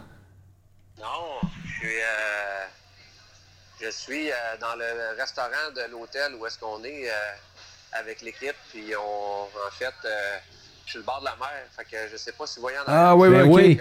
Comment, ça se passe, Pat, pour toi là-bas? Là? Puis, euh, tu sais, pour les gens qui te connaissent pas puis qui écoutent le show actuellement, euh, c'est une course euh, c'est une course importante pour toi cette semaine? Oui, ben c'est ça. Là, en fait, moi, présentement, je suis à Ostende, en Belgique, à la Coupe du monde de paracyclisme. Donc, tu sais, ça regroupe différentes catégories de paracyclisme, là, dont des vélos à main comme comme, celui que j'utilise. Puis, euh, en fait, c'est le regroupement, euh, une des manches de Coupe du Monde euh, qui se passe en Europe, là, en, en ce qui a trait au paracyclisme, là, au niveau mondial. là. Puis là, comment ça s'est passé jusqu'à maintenant? T'as eu deux, deux courses, je pense? En fait, j'ai une course sur deux de fête à date. Euh, j'avais hier, euh, on est vendredi, c'est ça, hier, j'avais euh, un contre-la-montre. Puis un contre-la-montre de 18 km. Puis demain, on a la course sur route, qui est euh, course en peloton, là, euh, comme une course, euh, disons, euh, comme une course sur route là, en vélo euh, debout. Là. Fait que euh, course en peloton. Donc, euh, c'est c'est les deux événements qu'on avait. Demain, c'est un 72 km. 72 km. On est en train de parler sur le show, moi, Sébastien, de certains êtres humains qui ont euh, le, le- le niveau d'endurance élevé, là, mais je pense qu'on on peut te mettre dans cette catégorie-là aussi, parce que 72, ki- 72 75 km, tu dis? 72. 72 km à bras, c'est euh, c'est pas rien, là. Je ferais même pas 35 km en vélo actuellement avec mes jambes, là, tu sais, fait que... Comment tu te sens, le Pat, au- comment tu te sens aujourd'hui? C'est ça, juste répondre à Dan, c'est pas juste à bras, c'est que c'est à bloc en même temps parce que euh, on est en mode, euh, en race pace, comme on dit. Là, fait que c'est sûr que. Puis c'était avec des machines, c'était avec les meilleurs au monde. Fait que Tes pulsations C'est, cardiaques, euh, quand tu fais ça, Pat, ils montent jusqu'à combien euh, pendant cette, cette épreuve-là? Ben, écoute, hier, moi, en, en contre-la-montre, hier, j'étais à 175, 180 euh, de moyenne. Pense que j'ai regardé ma moyenne de pulse, là, j'étais à 178 de moyenne après mon TT. Fait que, euh, euh, c'est ça. Puis, euh, ben, demain, ça va varier, là, c'est comme une course, tu sais, comment que ça se passe, une course en peloton. quand tu es en arrière, ben, tu te reposes un peu, puis quand tu prends le relais en avant, ben, c'est là que ça, c'est là que ça se met à tirer. Fait que les pulses vont varier, là, mais moi, je monte à 100, dans le 180. là. Toi, demain, tu, euh, tu prévois-tu animer la course? Quand on dit animer une course en vélo, c'est euh, soit partir euh, dans un échappé ou aller en avant puis prendre le vent pour les autres. Est-ce que tu veux jouer conservateur? Tu veux, tu veux faire ça comment? Moi, je suis le petit nouveau. Fait que je vais prendre ça très conservateur. Tu vois, hier, j'ai. hier, lors du contre-la-montre, là. Euh, j'ai vu le niveau de calibre euh, qu'il y a ici, là, puis euh, je peux te dire que je vais me tenir tranquille demain. Je vais faire, je vais- c'est-à-dire que je vais m'organiser pour rester avec le, le peloton de tête le plus longtemps possible, c'est certain.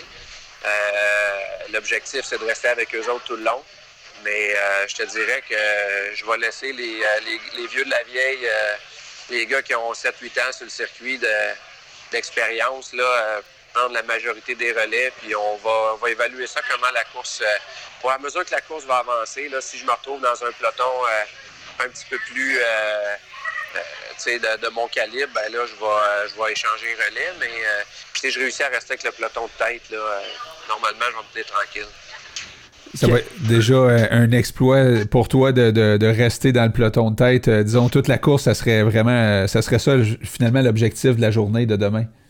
Oui, c'est ça. Moi, c'était clair euh, quand, euh, quand l'équipe euh, nationale m'a demandé de prendre part à la Coupe du Monde euh, ici en Belgique. Là, je m'en venais pas pour, euh, pour chercher un podium. je m'en venais pour prendre l'expérience, préparer le reste de la saison. On va avoir les Jeux Paname au Pérou qui vont avoir lieu plus tard dans l'été. Puis moi, dans le fond, le but, c'est de prendre le plus d'expérience possible pour, pour être capable de justement de, de- de rivaliser puis d'être capable de justement d'être dans le game, comme on dit. Là. Fait que c'est sûr que c'est sûr que je dirais que c'est de prendre l'expérience ici l'objectif puis de performer le mieux possible en même temps. Je te regarde là, euh, t'as l'air en shape pas à peu près. T'as l'air. Ah ben écoute, euh, la forme est bonne. Je te dirais que hier, euh, durant le TT, mon résultat a été un petit peu plus décevant que je pensais, mais euh, c'est pas par manque de forme, c'est par euh, deux, trois petits facteurs que euh, tu sais, je veux pas, je veux pas trouver d'excuses ou chercher de raison. Là, il est arrivé deux, trois petits bris techniques, euh, mécaniques qui ont fait que ça, ça a comme un petit peu. Puis un mauvais choix de roue aussi qui a fait que je me promenais beaucoup avec les gros vents. Là. Fait que ça a coupé, ça a coupé des watts. Fait que. euh, Ouais, mais ça, ça fait mais- partie de l'expérience, ça, Pat. Ouais, hein? C'est ça, c'est ça. Puis, mais sauf que si je, si je parle de comment je me sentais, là, je me sentais vraiment bien. Tu sais, les, les pulses étaient bonnes. Puis, euh, l'énergie était bonne. Fait que non, j'ai confiance que ça va bien aller demain. Je pense que là, je suis au sommet de ma forme de, saison. Fait que, non, je pense que la, la, shape est là. Là, il est quelle heure, là, présentement, pour toi? En ce moment, il est 7h, ben, 7h45. Oui, c'est ça, c'est 6 heures de différence. La, euh, température a l'air de quoi? Moi, je suis curieux, là. On voit la mer. Aujourd'hui, euh, mais... ouais, aujourd'hui, ça a été un petit peu plus nuageux. Là.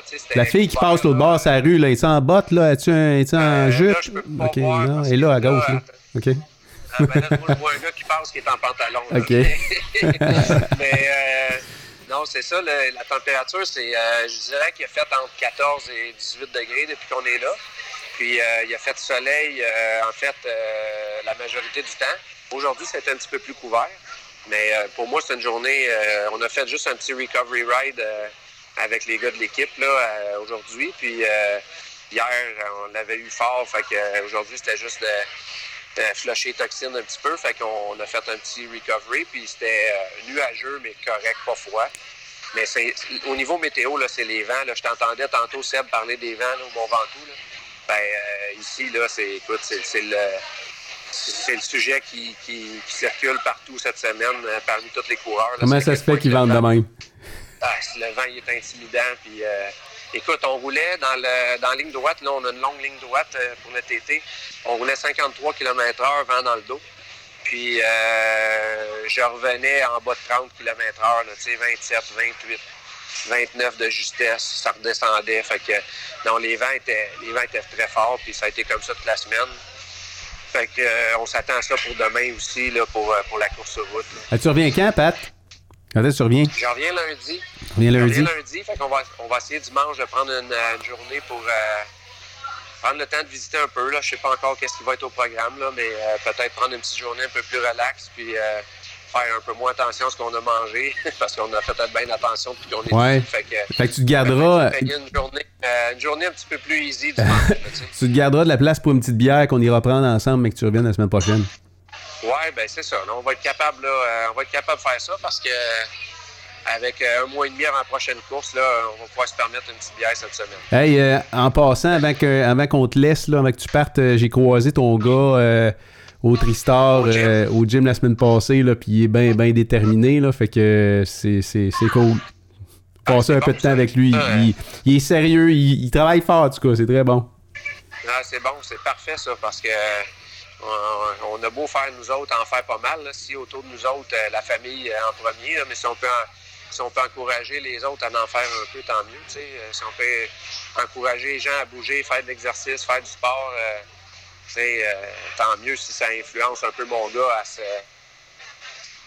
à s'entraîner et à se garder en forme, c'est bon. Puis, tu sais, je regardais, euh, j'en revenais à ce que Seb a fait au Ventoux, là, puis moi, je vois ça comme étant une expérience à faire.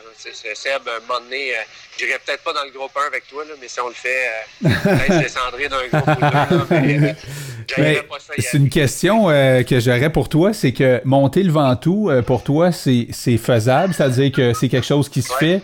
Euh, oui, ben, j'ai fait le Lemon, le Mont Lemon, moi, en Arizona, cet hiver. Oui. C'est, euh, je pense que c'est 2500 d'ascension. Oui, puis c'est 40 km de montée, là.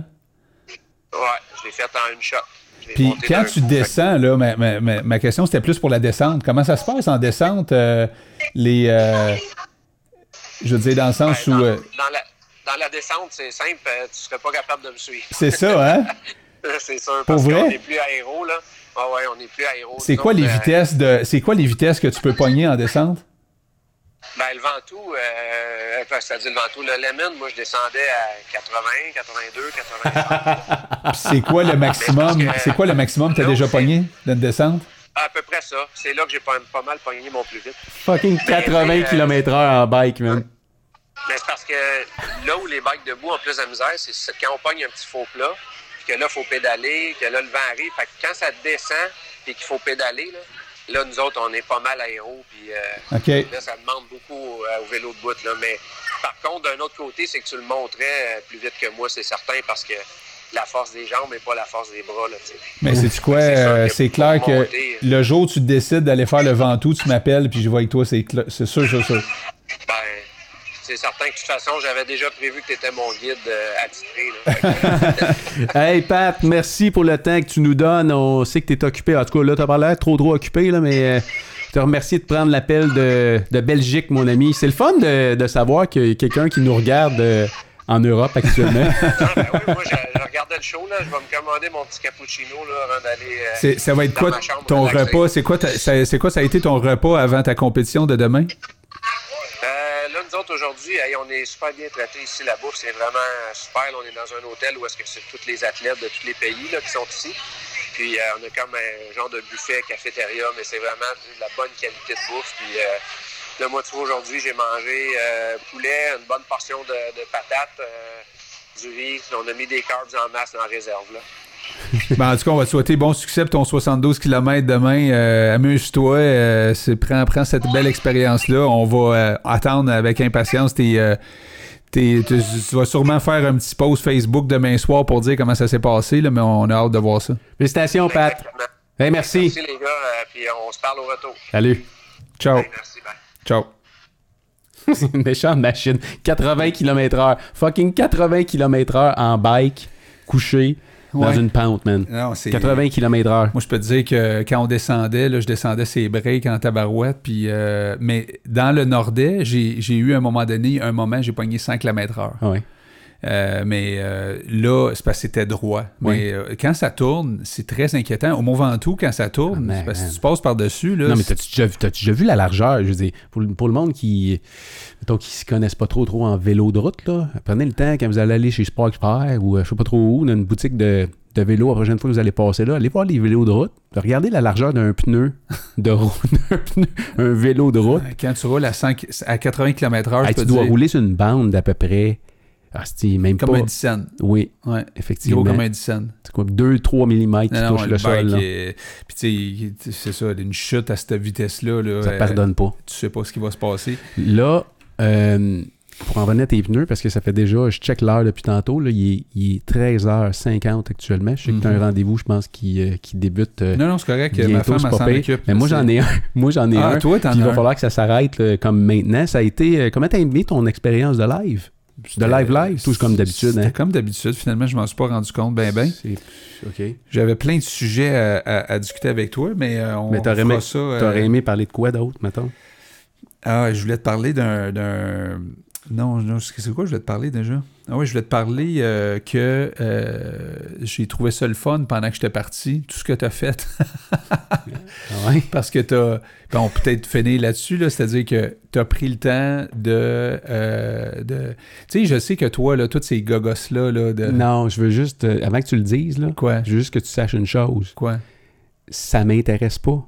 Non, non, je sais, mais J'aime pas ça. C'est ça, je te dis. Ok, je pensais que tu allais dire que. Non, tu pensais que tu allais dire que j'aime ces choses-là. Non, mais c'est ça qui m'impressionne. Je n'aime pas faire ces choses-là. Puis Ça me met dans un état euh, orageux, C'est ça, mais c'est pour ça que je Bouillant. j'étais content de pas être là. impatient. Ma femme qui paye le prix, beaucoup de tout ce filage-là, puis du câblage-là, puis des, des Mais c'est surtout, c'est surtout que pas. tu, tu fais, tu t'as pas fait de formation là-dessus, t'as pas été au cégep euh, faire une technique là-dedans. C'est un esti déficit d'attention puissant pour Puis ça. là, tu m'as dit que tu avais trouvé le moyen, parce qu'on on, on paye tant par mois, je paye tant par mois pour une affaire là, de, de, Des podcasts. de podcast, Ouais. puis on l'utilisait pas. Puis là, moi, tu me demandais comment faire ça, honnêtement. euh, pff, Mais toi, tu as pris le temps, t'as- t'as- je sais pas combien de temps ça t'a pris figurer comment mettre toutes Ça a les été long en émissions. esti, mais le clou dans le cercueil, c'est Ouais. ce qui s'est passé la semaine passée. Non. C'est que j'ai un ami, euh, j'ai un ami euh, qui s'appelle Sébastien, qui est parti dans un défi sportif et qui, euh, qui a la belle vie, ou je pense quoi, il se fait mal à tous les jours, mais on s'entend, là, t'es au Ventoux, là, fait que les, les paysages sont bucoliques, puis tout est cool.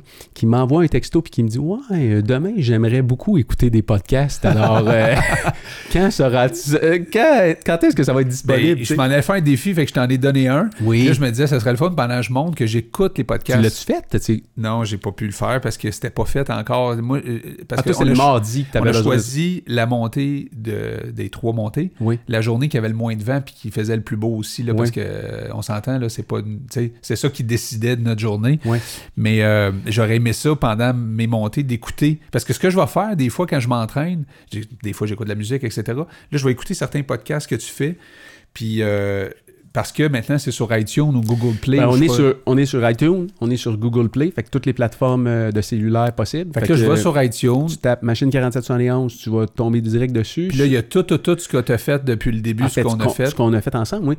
Puis euh, toutes les émissions sont là. Je pense qu'on est rendu. Il y a peut-être là, 46 ou 47 épisodes. Tout est là. Euh, ça, je suis obligé d'être. euh, ça prend dessus du, euh, du data si je l'écoute sur mon cellulaire? Ouais, ben en fait, ce que je vous conseille, je, que je te conseille de faire, puis je conseille à tout le monde de faire, c'est il y a une option dans les paramètres de balado de dire à ton cell quand il y a une nouvelle, une nouvelle épisode ou émission, de la downloader sur le Wi-Fi quand tu es dans la maison. Fait que quand tu pars, est déjà, elle est déjà installée installée. dedans. Fait que là, La- je peux l'écouter dans ma voiture. Oui, puis, euh, Oui. Puis l'affaire, c'est que si tu mets pas cette option-là, elle va le- tu risques de le, de downloader par le data, puis à ce moment-là, ça risque de te coûter cher. là. Mais euh, tout est là, toutes les, euh, tous les épisodes, toutes les émissions qu'on a faites sont là jusqu'à maintenant, puis euh, la chaîne YouTube. fait que Et- si je veux voir l'émission, je peux aller sur YouTube ou sur la chaîne Exactement. M4771 Comme là, là je pense que le broadcaster il a arrêté là, à 20, il y a ça 20 minutes. Fait que euh, je sais pas si ça fonctionne actuellement sur Facebook, là, mais toute l'entrevue longue va être sur, euh, sur YouTube par, par après en vidéo. Mais, Mais- c'est ça que tu as pris le temps de faire, c'est que chaque émission qu'on a produit depuis le début, tu as pris le temps d'écrire un texte, tu as pris le temps de mettre le lien YouTube, tu as pris le temps de mettre le lien du podcast aussi. Alors, tu as fait une Christie de job, là, dans le sens où, euh, euh, puis tu sais, je je te félicite, puis je te dis bravo, là, parce que c'est le fun de, de, de- de faire ce qu'on fait, mais là, avant, c'était uniquement sur Facebook, c'est-à-dire que Ouais. les gens étaient sur notre page, ils pouvaient voir ce qu'on faisait sur la page. Maintenant, il y a plusieurs d'autres autres plateformes que les gens peuvent utiliser pour écouter. Euh, il y a des histoires super inspirantes. Moi, euh, je, je- je vais t'avouer qu'il y a même des, des émissions que tu as produites que j'ai même pas écoutées encore, que je vais, je vais pouvoir écouter maintenant parce que là, ça va être disponible dans, dans ma voiture. Parce que c'est pas toujours évident là, de trouver le temps de regarder une émission. Non, c'est sûr. Fait que, C'est sûr. mais Puis- dans la voiture, on sait qu'on passe Ouais. pas mal de temps. Là. Mhm. Fait que, euh, au lieu d'écouter euh, toutes sortes de, de, de bébelles qui m'intéressent pas, euh, il y, a des, euh, il y a des sujets qui m'intéressent. Euh, fait que, puis Pat euh, Desnoyers fait partie des sujets qui m'intéressent, honnêtement. Là, j'ai, été euh, là à un moment donné dans un show, mais je sais que tu as refait un show avec lui. Fait que, on va écouter Ah non, ça. on, on est vraiment chanceux, et moi, de pouvoir côtoyer du monde sur une base régulière comme ça. Puis, à quelque part, ils sont assis à la chaise devant nous autres, ils peuvent pas se sauver. On peut, on peut les garder pour juste pour nous autres. Puis, oui, extirper du jus. Fait que, tu sais, c'est cool d'être dans la position dans laquelle on est. C'est le fun de voir des gens qui nous appellent de plus en plus pour venir aussi euh, sur le show. Euh, on reçoit des appels, on reçoit des demandes euh, de gens super intéressés à venir voir. Puis en fait, des gens qui nous disent Ah, je regarde ce que vous faites, c'est cool, etc. Puis euh, je, je dis pas ça pour qu'on se pète les bretelles ou quoi que ce soit, parce que en toi puis moi, on a parti ça. Euh, Non, on veut garder ça amateur, puis on veut garder puis- ça cool. Mais il y a du monde super intéressant qui nous appelle pour dire Ah, ben, c'est tout cas, j'aimerais ça partager du contenu. Euh, Puis le, le but, en tout cas, puis j'espère que le monde retienne ça. Puis euh, c'est pas de. les gens viennent pas ici nécessairement pour justement se péter les bretelles. là. Moi, souvent, quand j'entends des histoires de gens euh, qui, qui, qui sont inspirantes, là, je, je me dis tout le temps ton histoire, elle peut aider quelqu'un. Ah oui, ben oui, ben oui. Puis ben c'est ça qui, qui est l'objectif euh, des podcasts, euh, d'inspirer une personne à la fois à peut-être modifier un peu le cours de son histoire. Oui, Hein? exact. Ben du fun. Moi, j'avais, en tout cas, je suis content que tu sois revenu en passant. Ouais.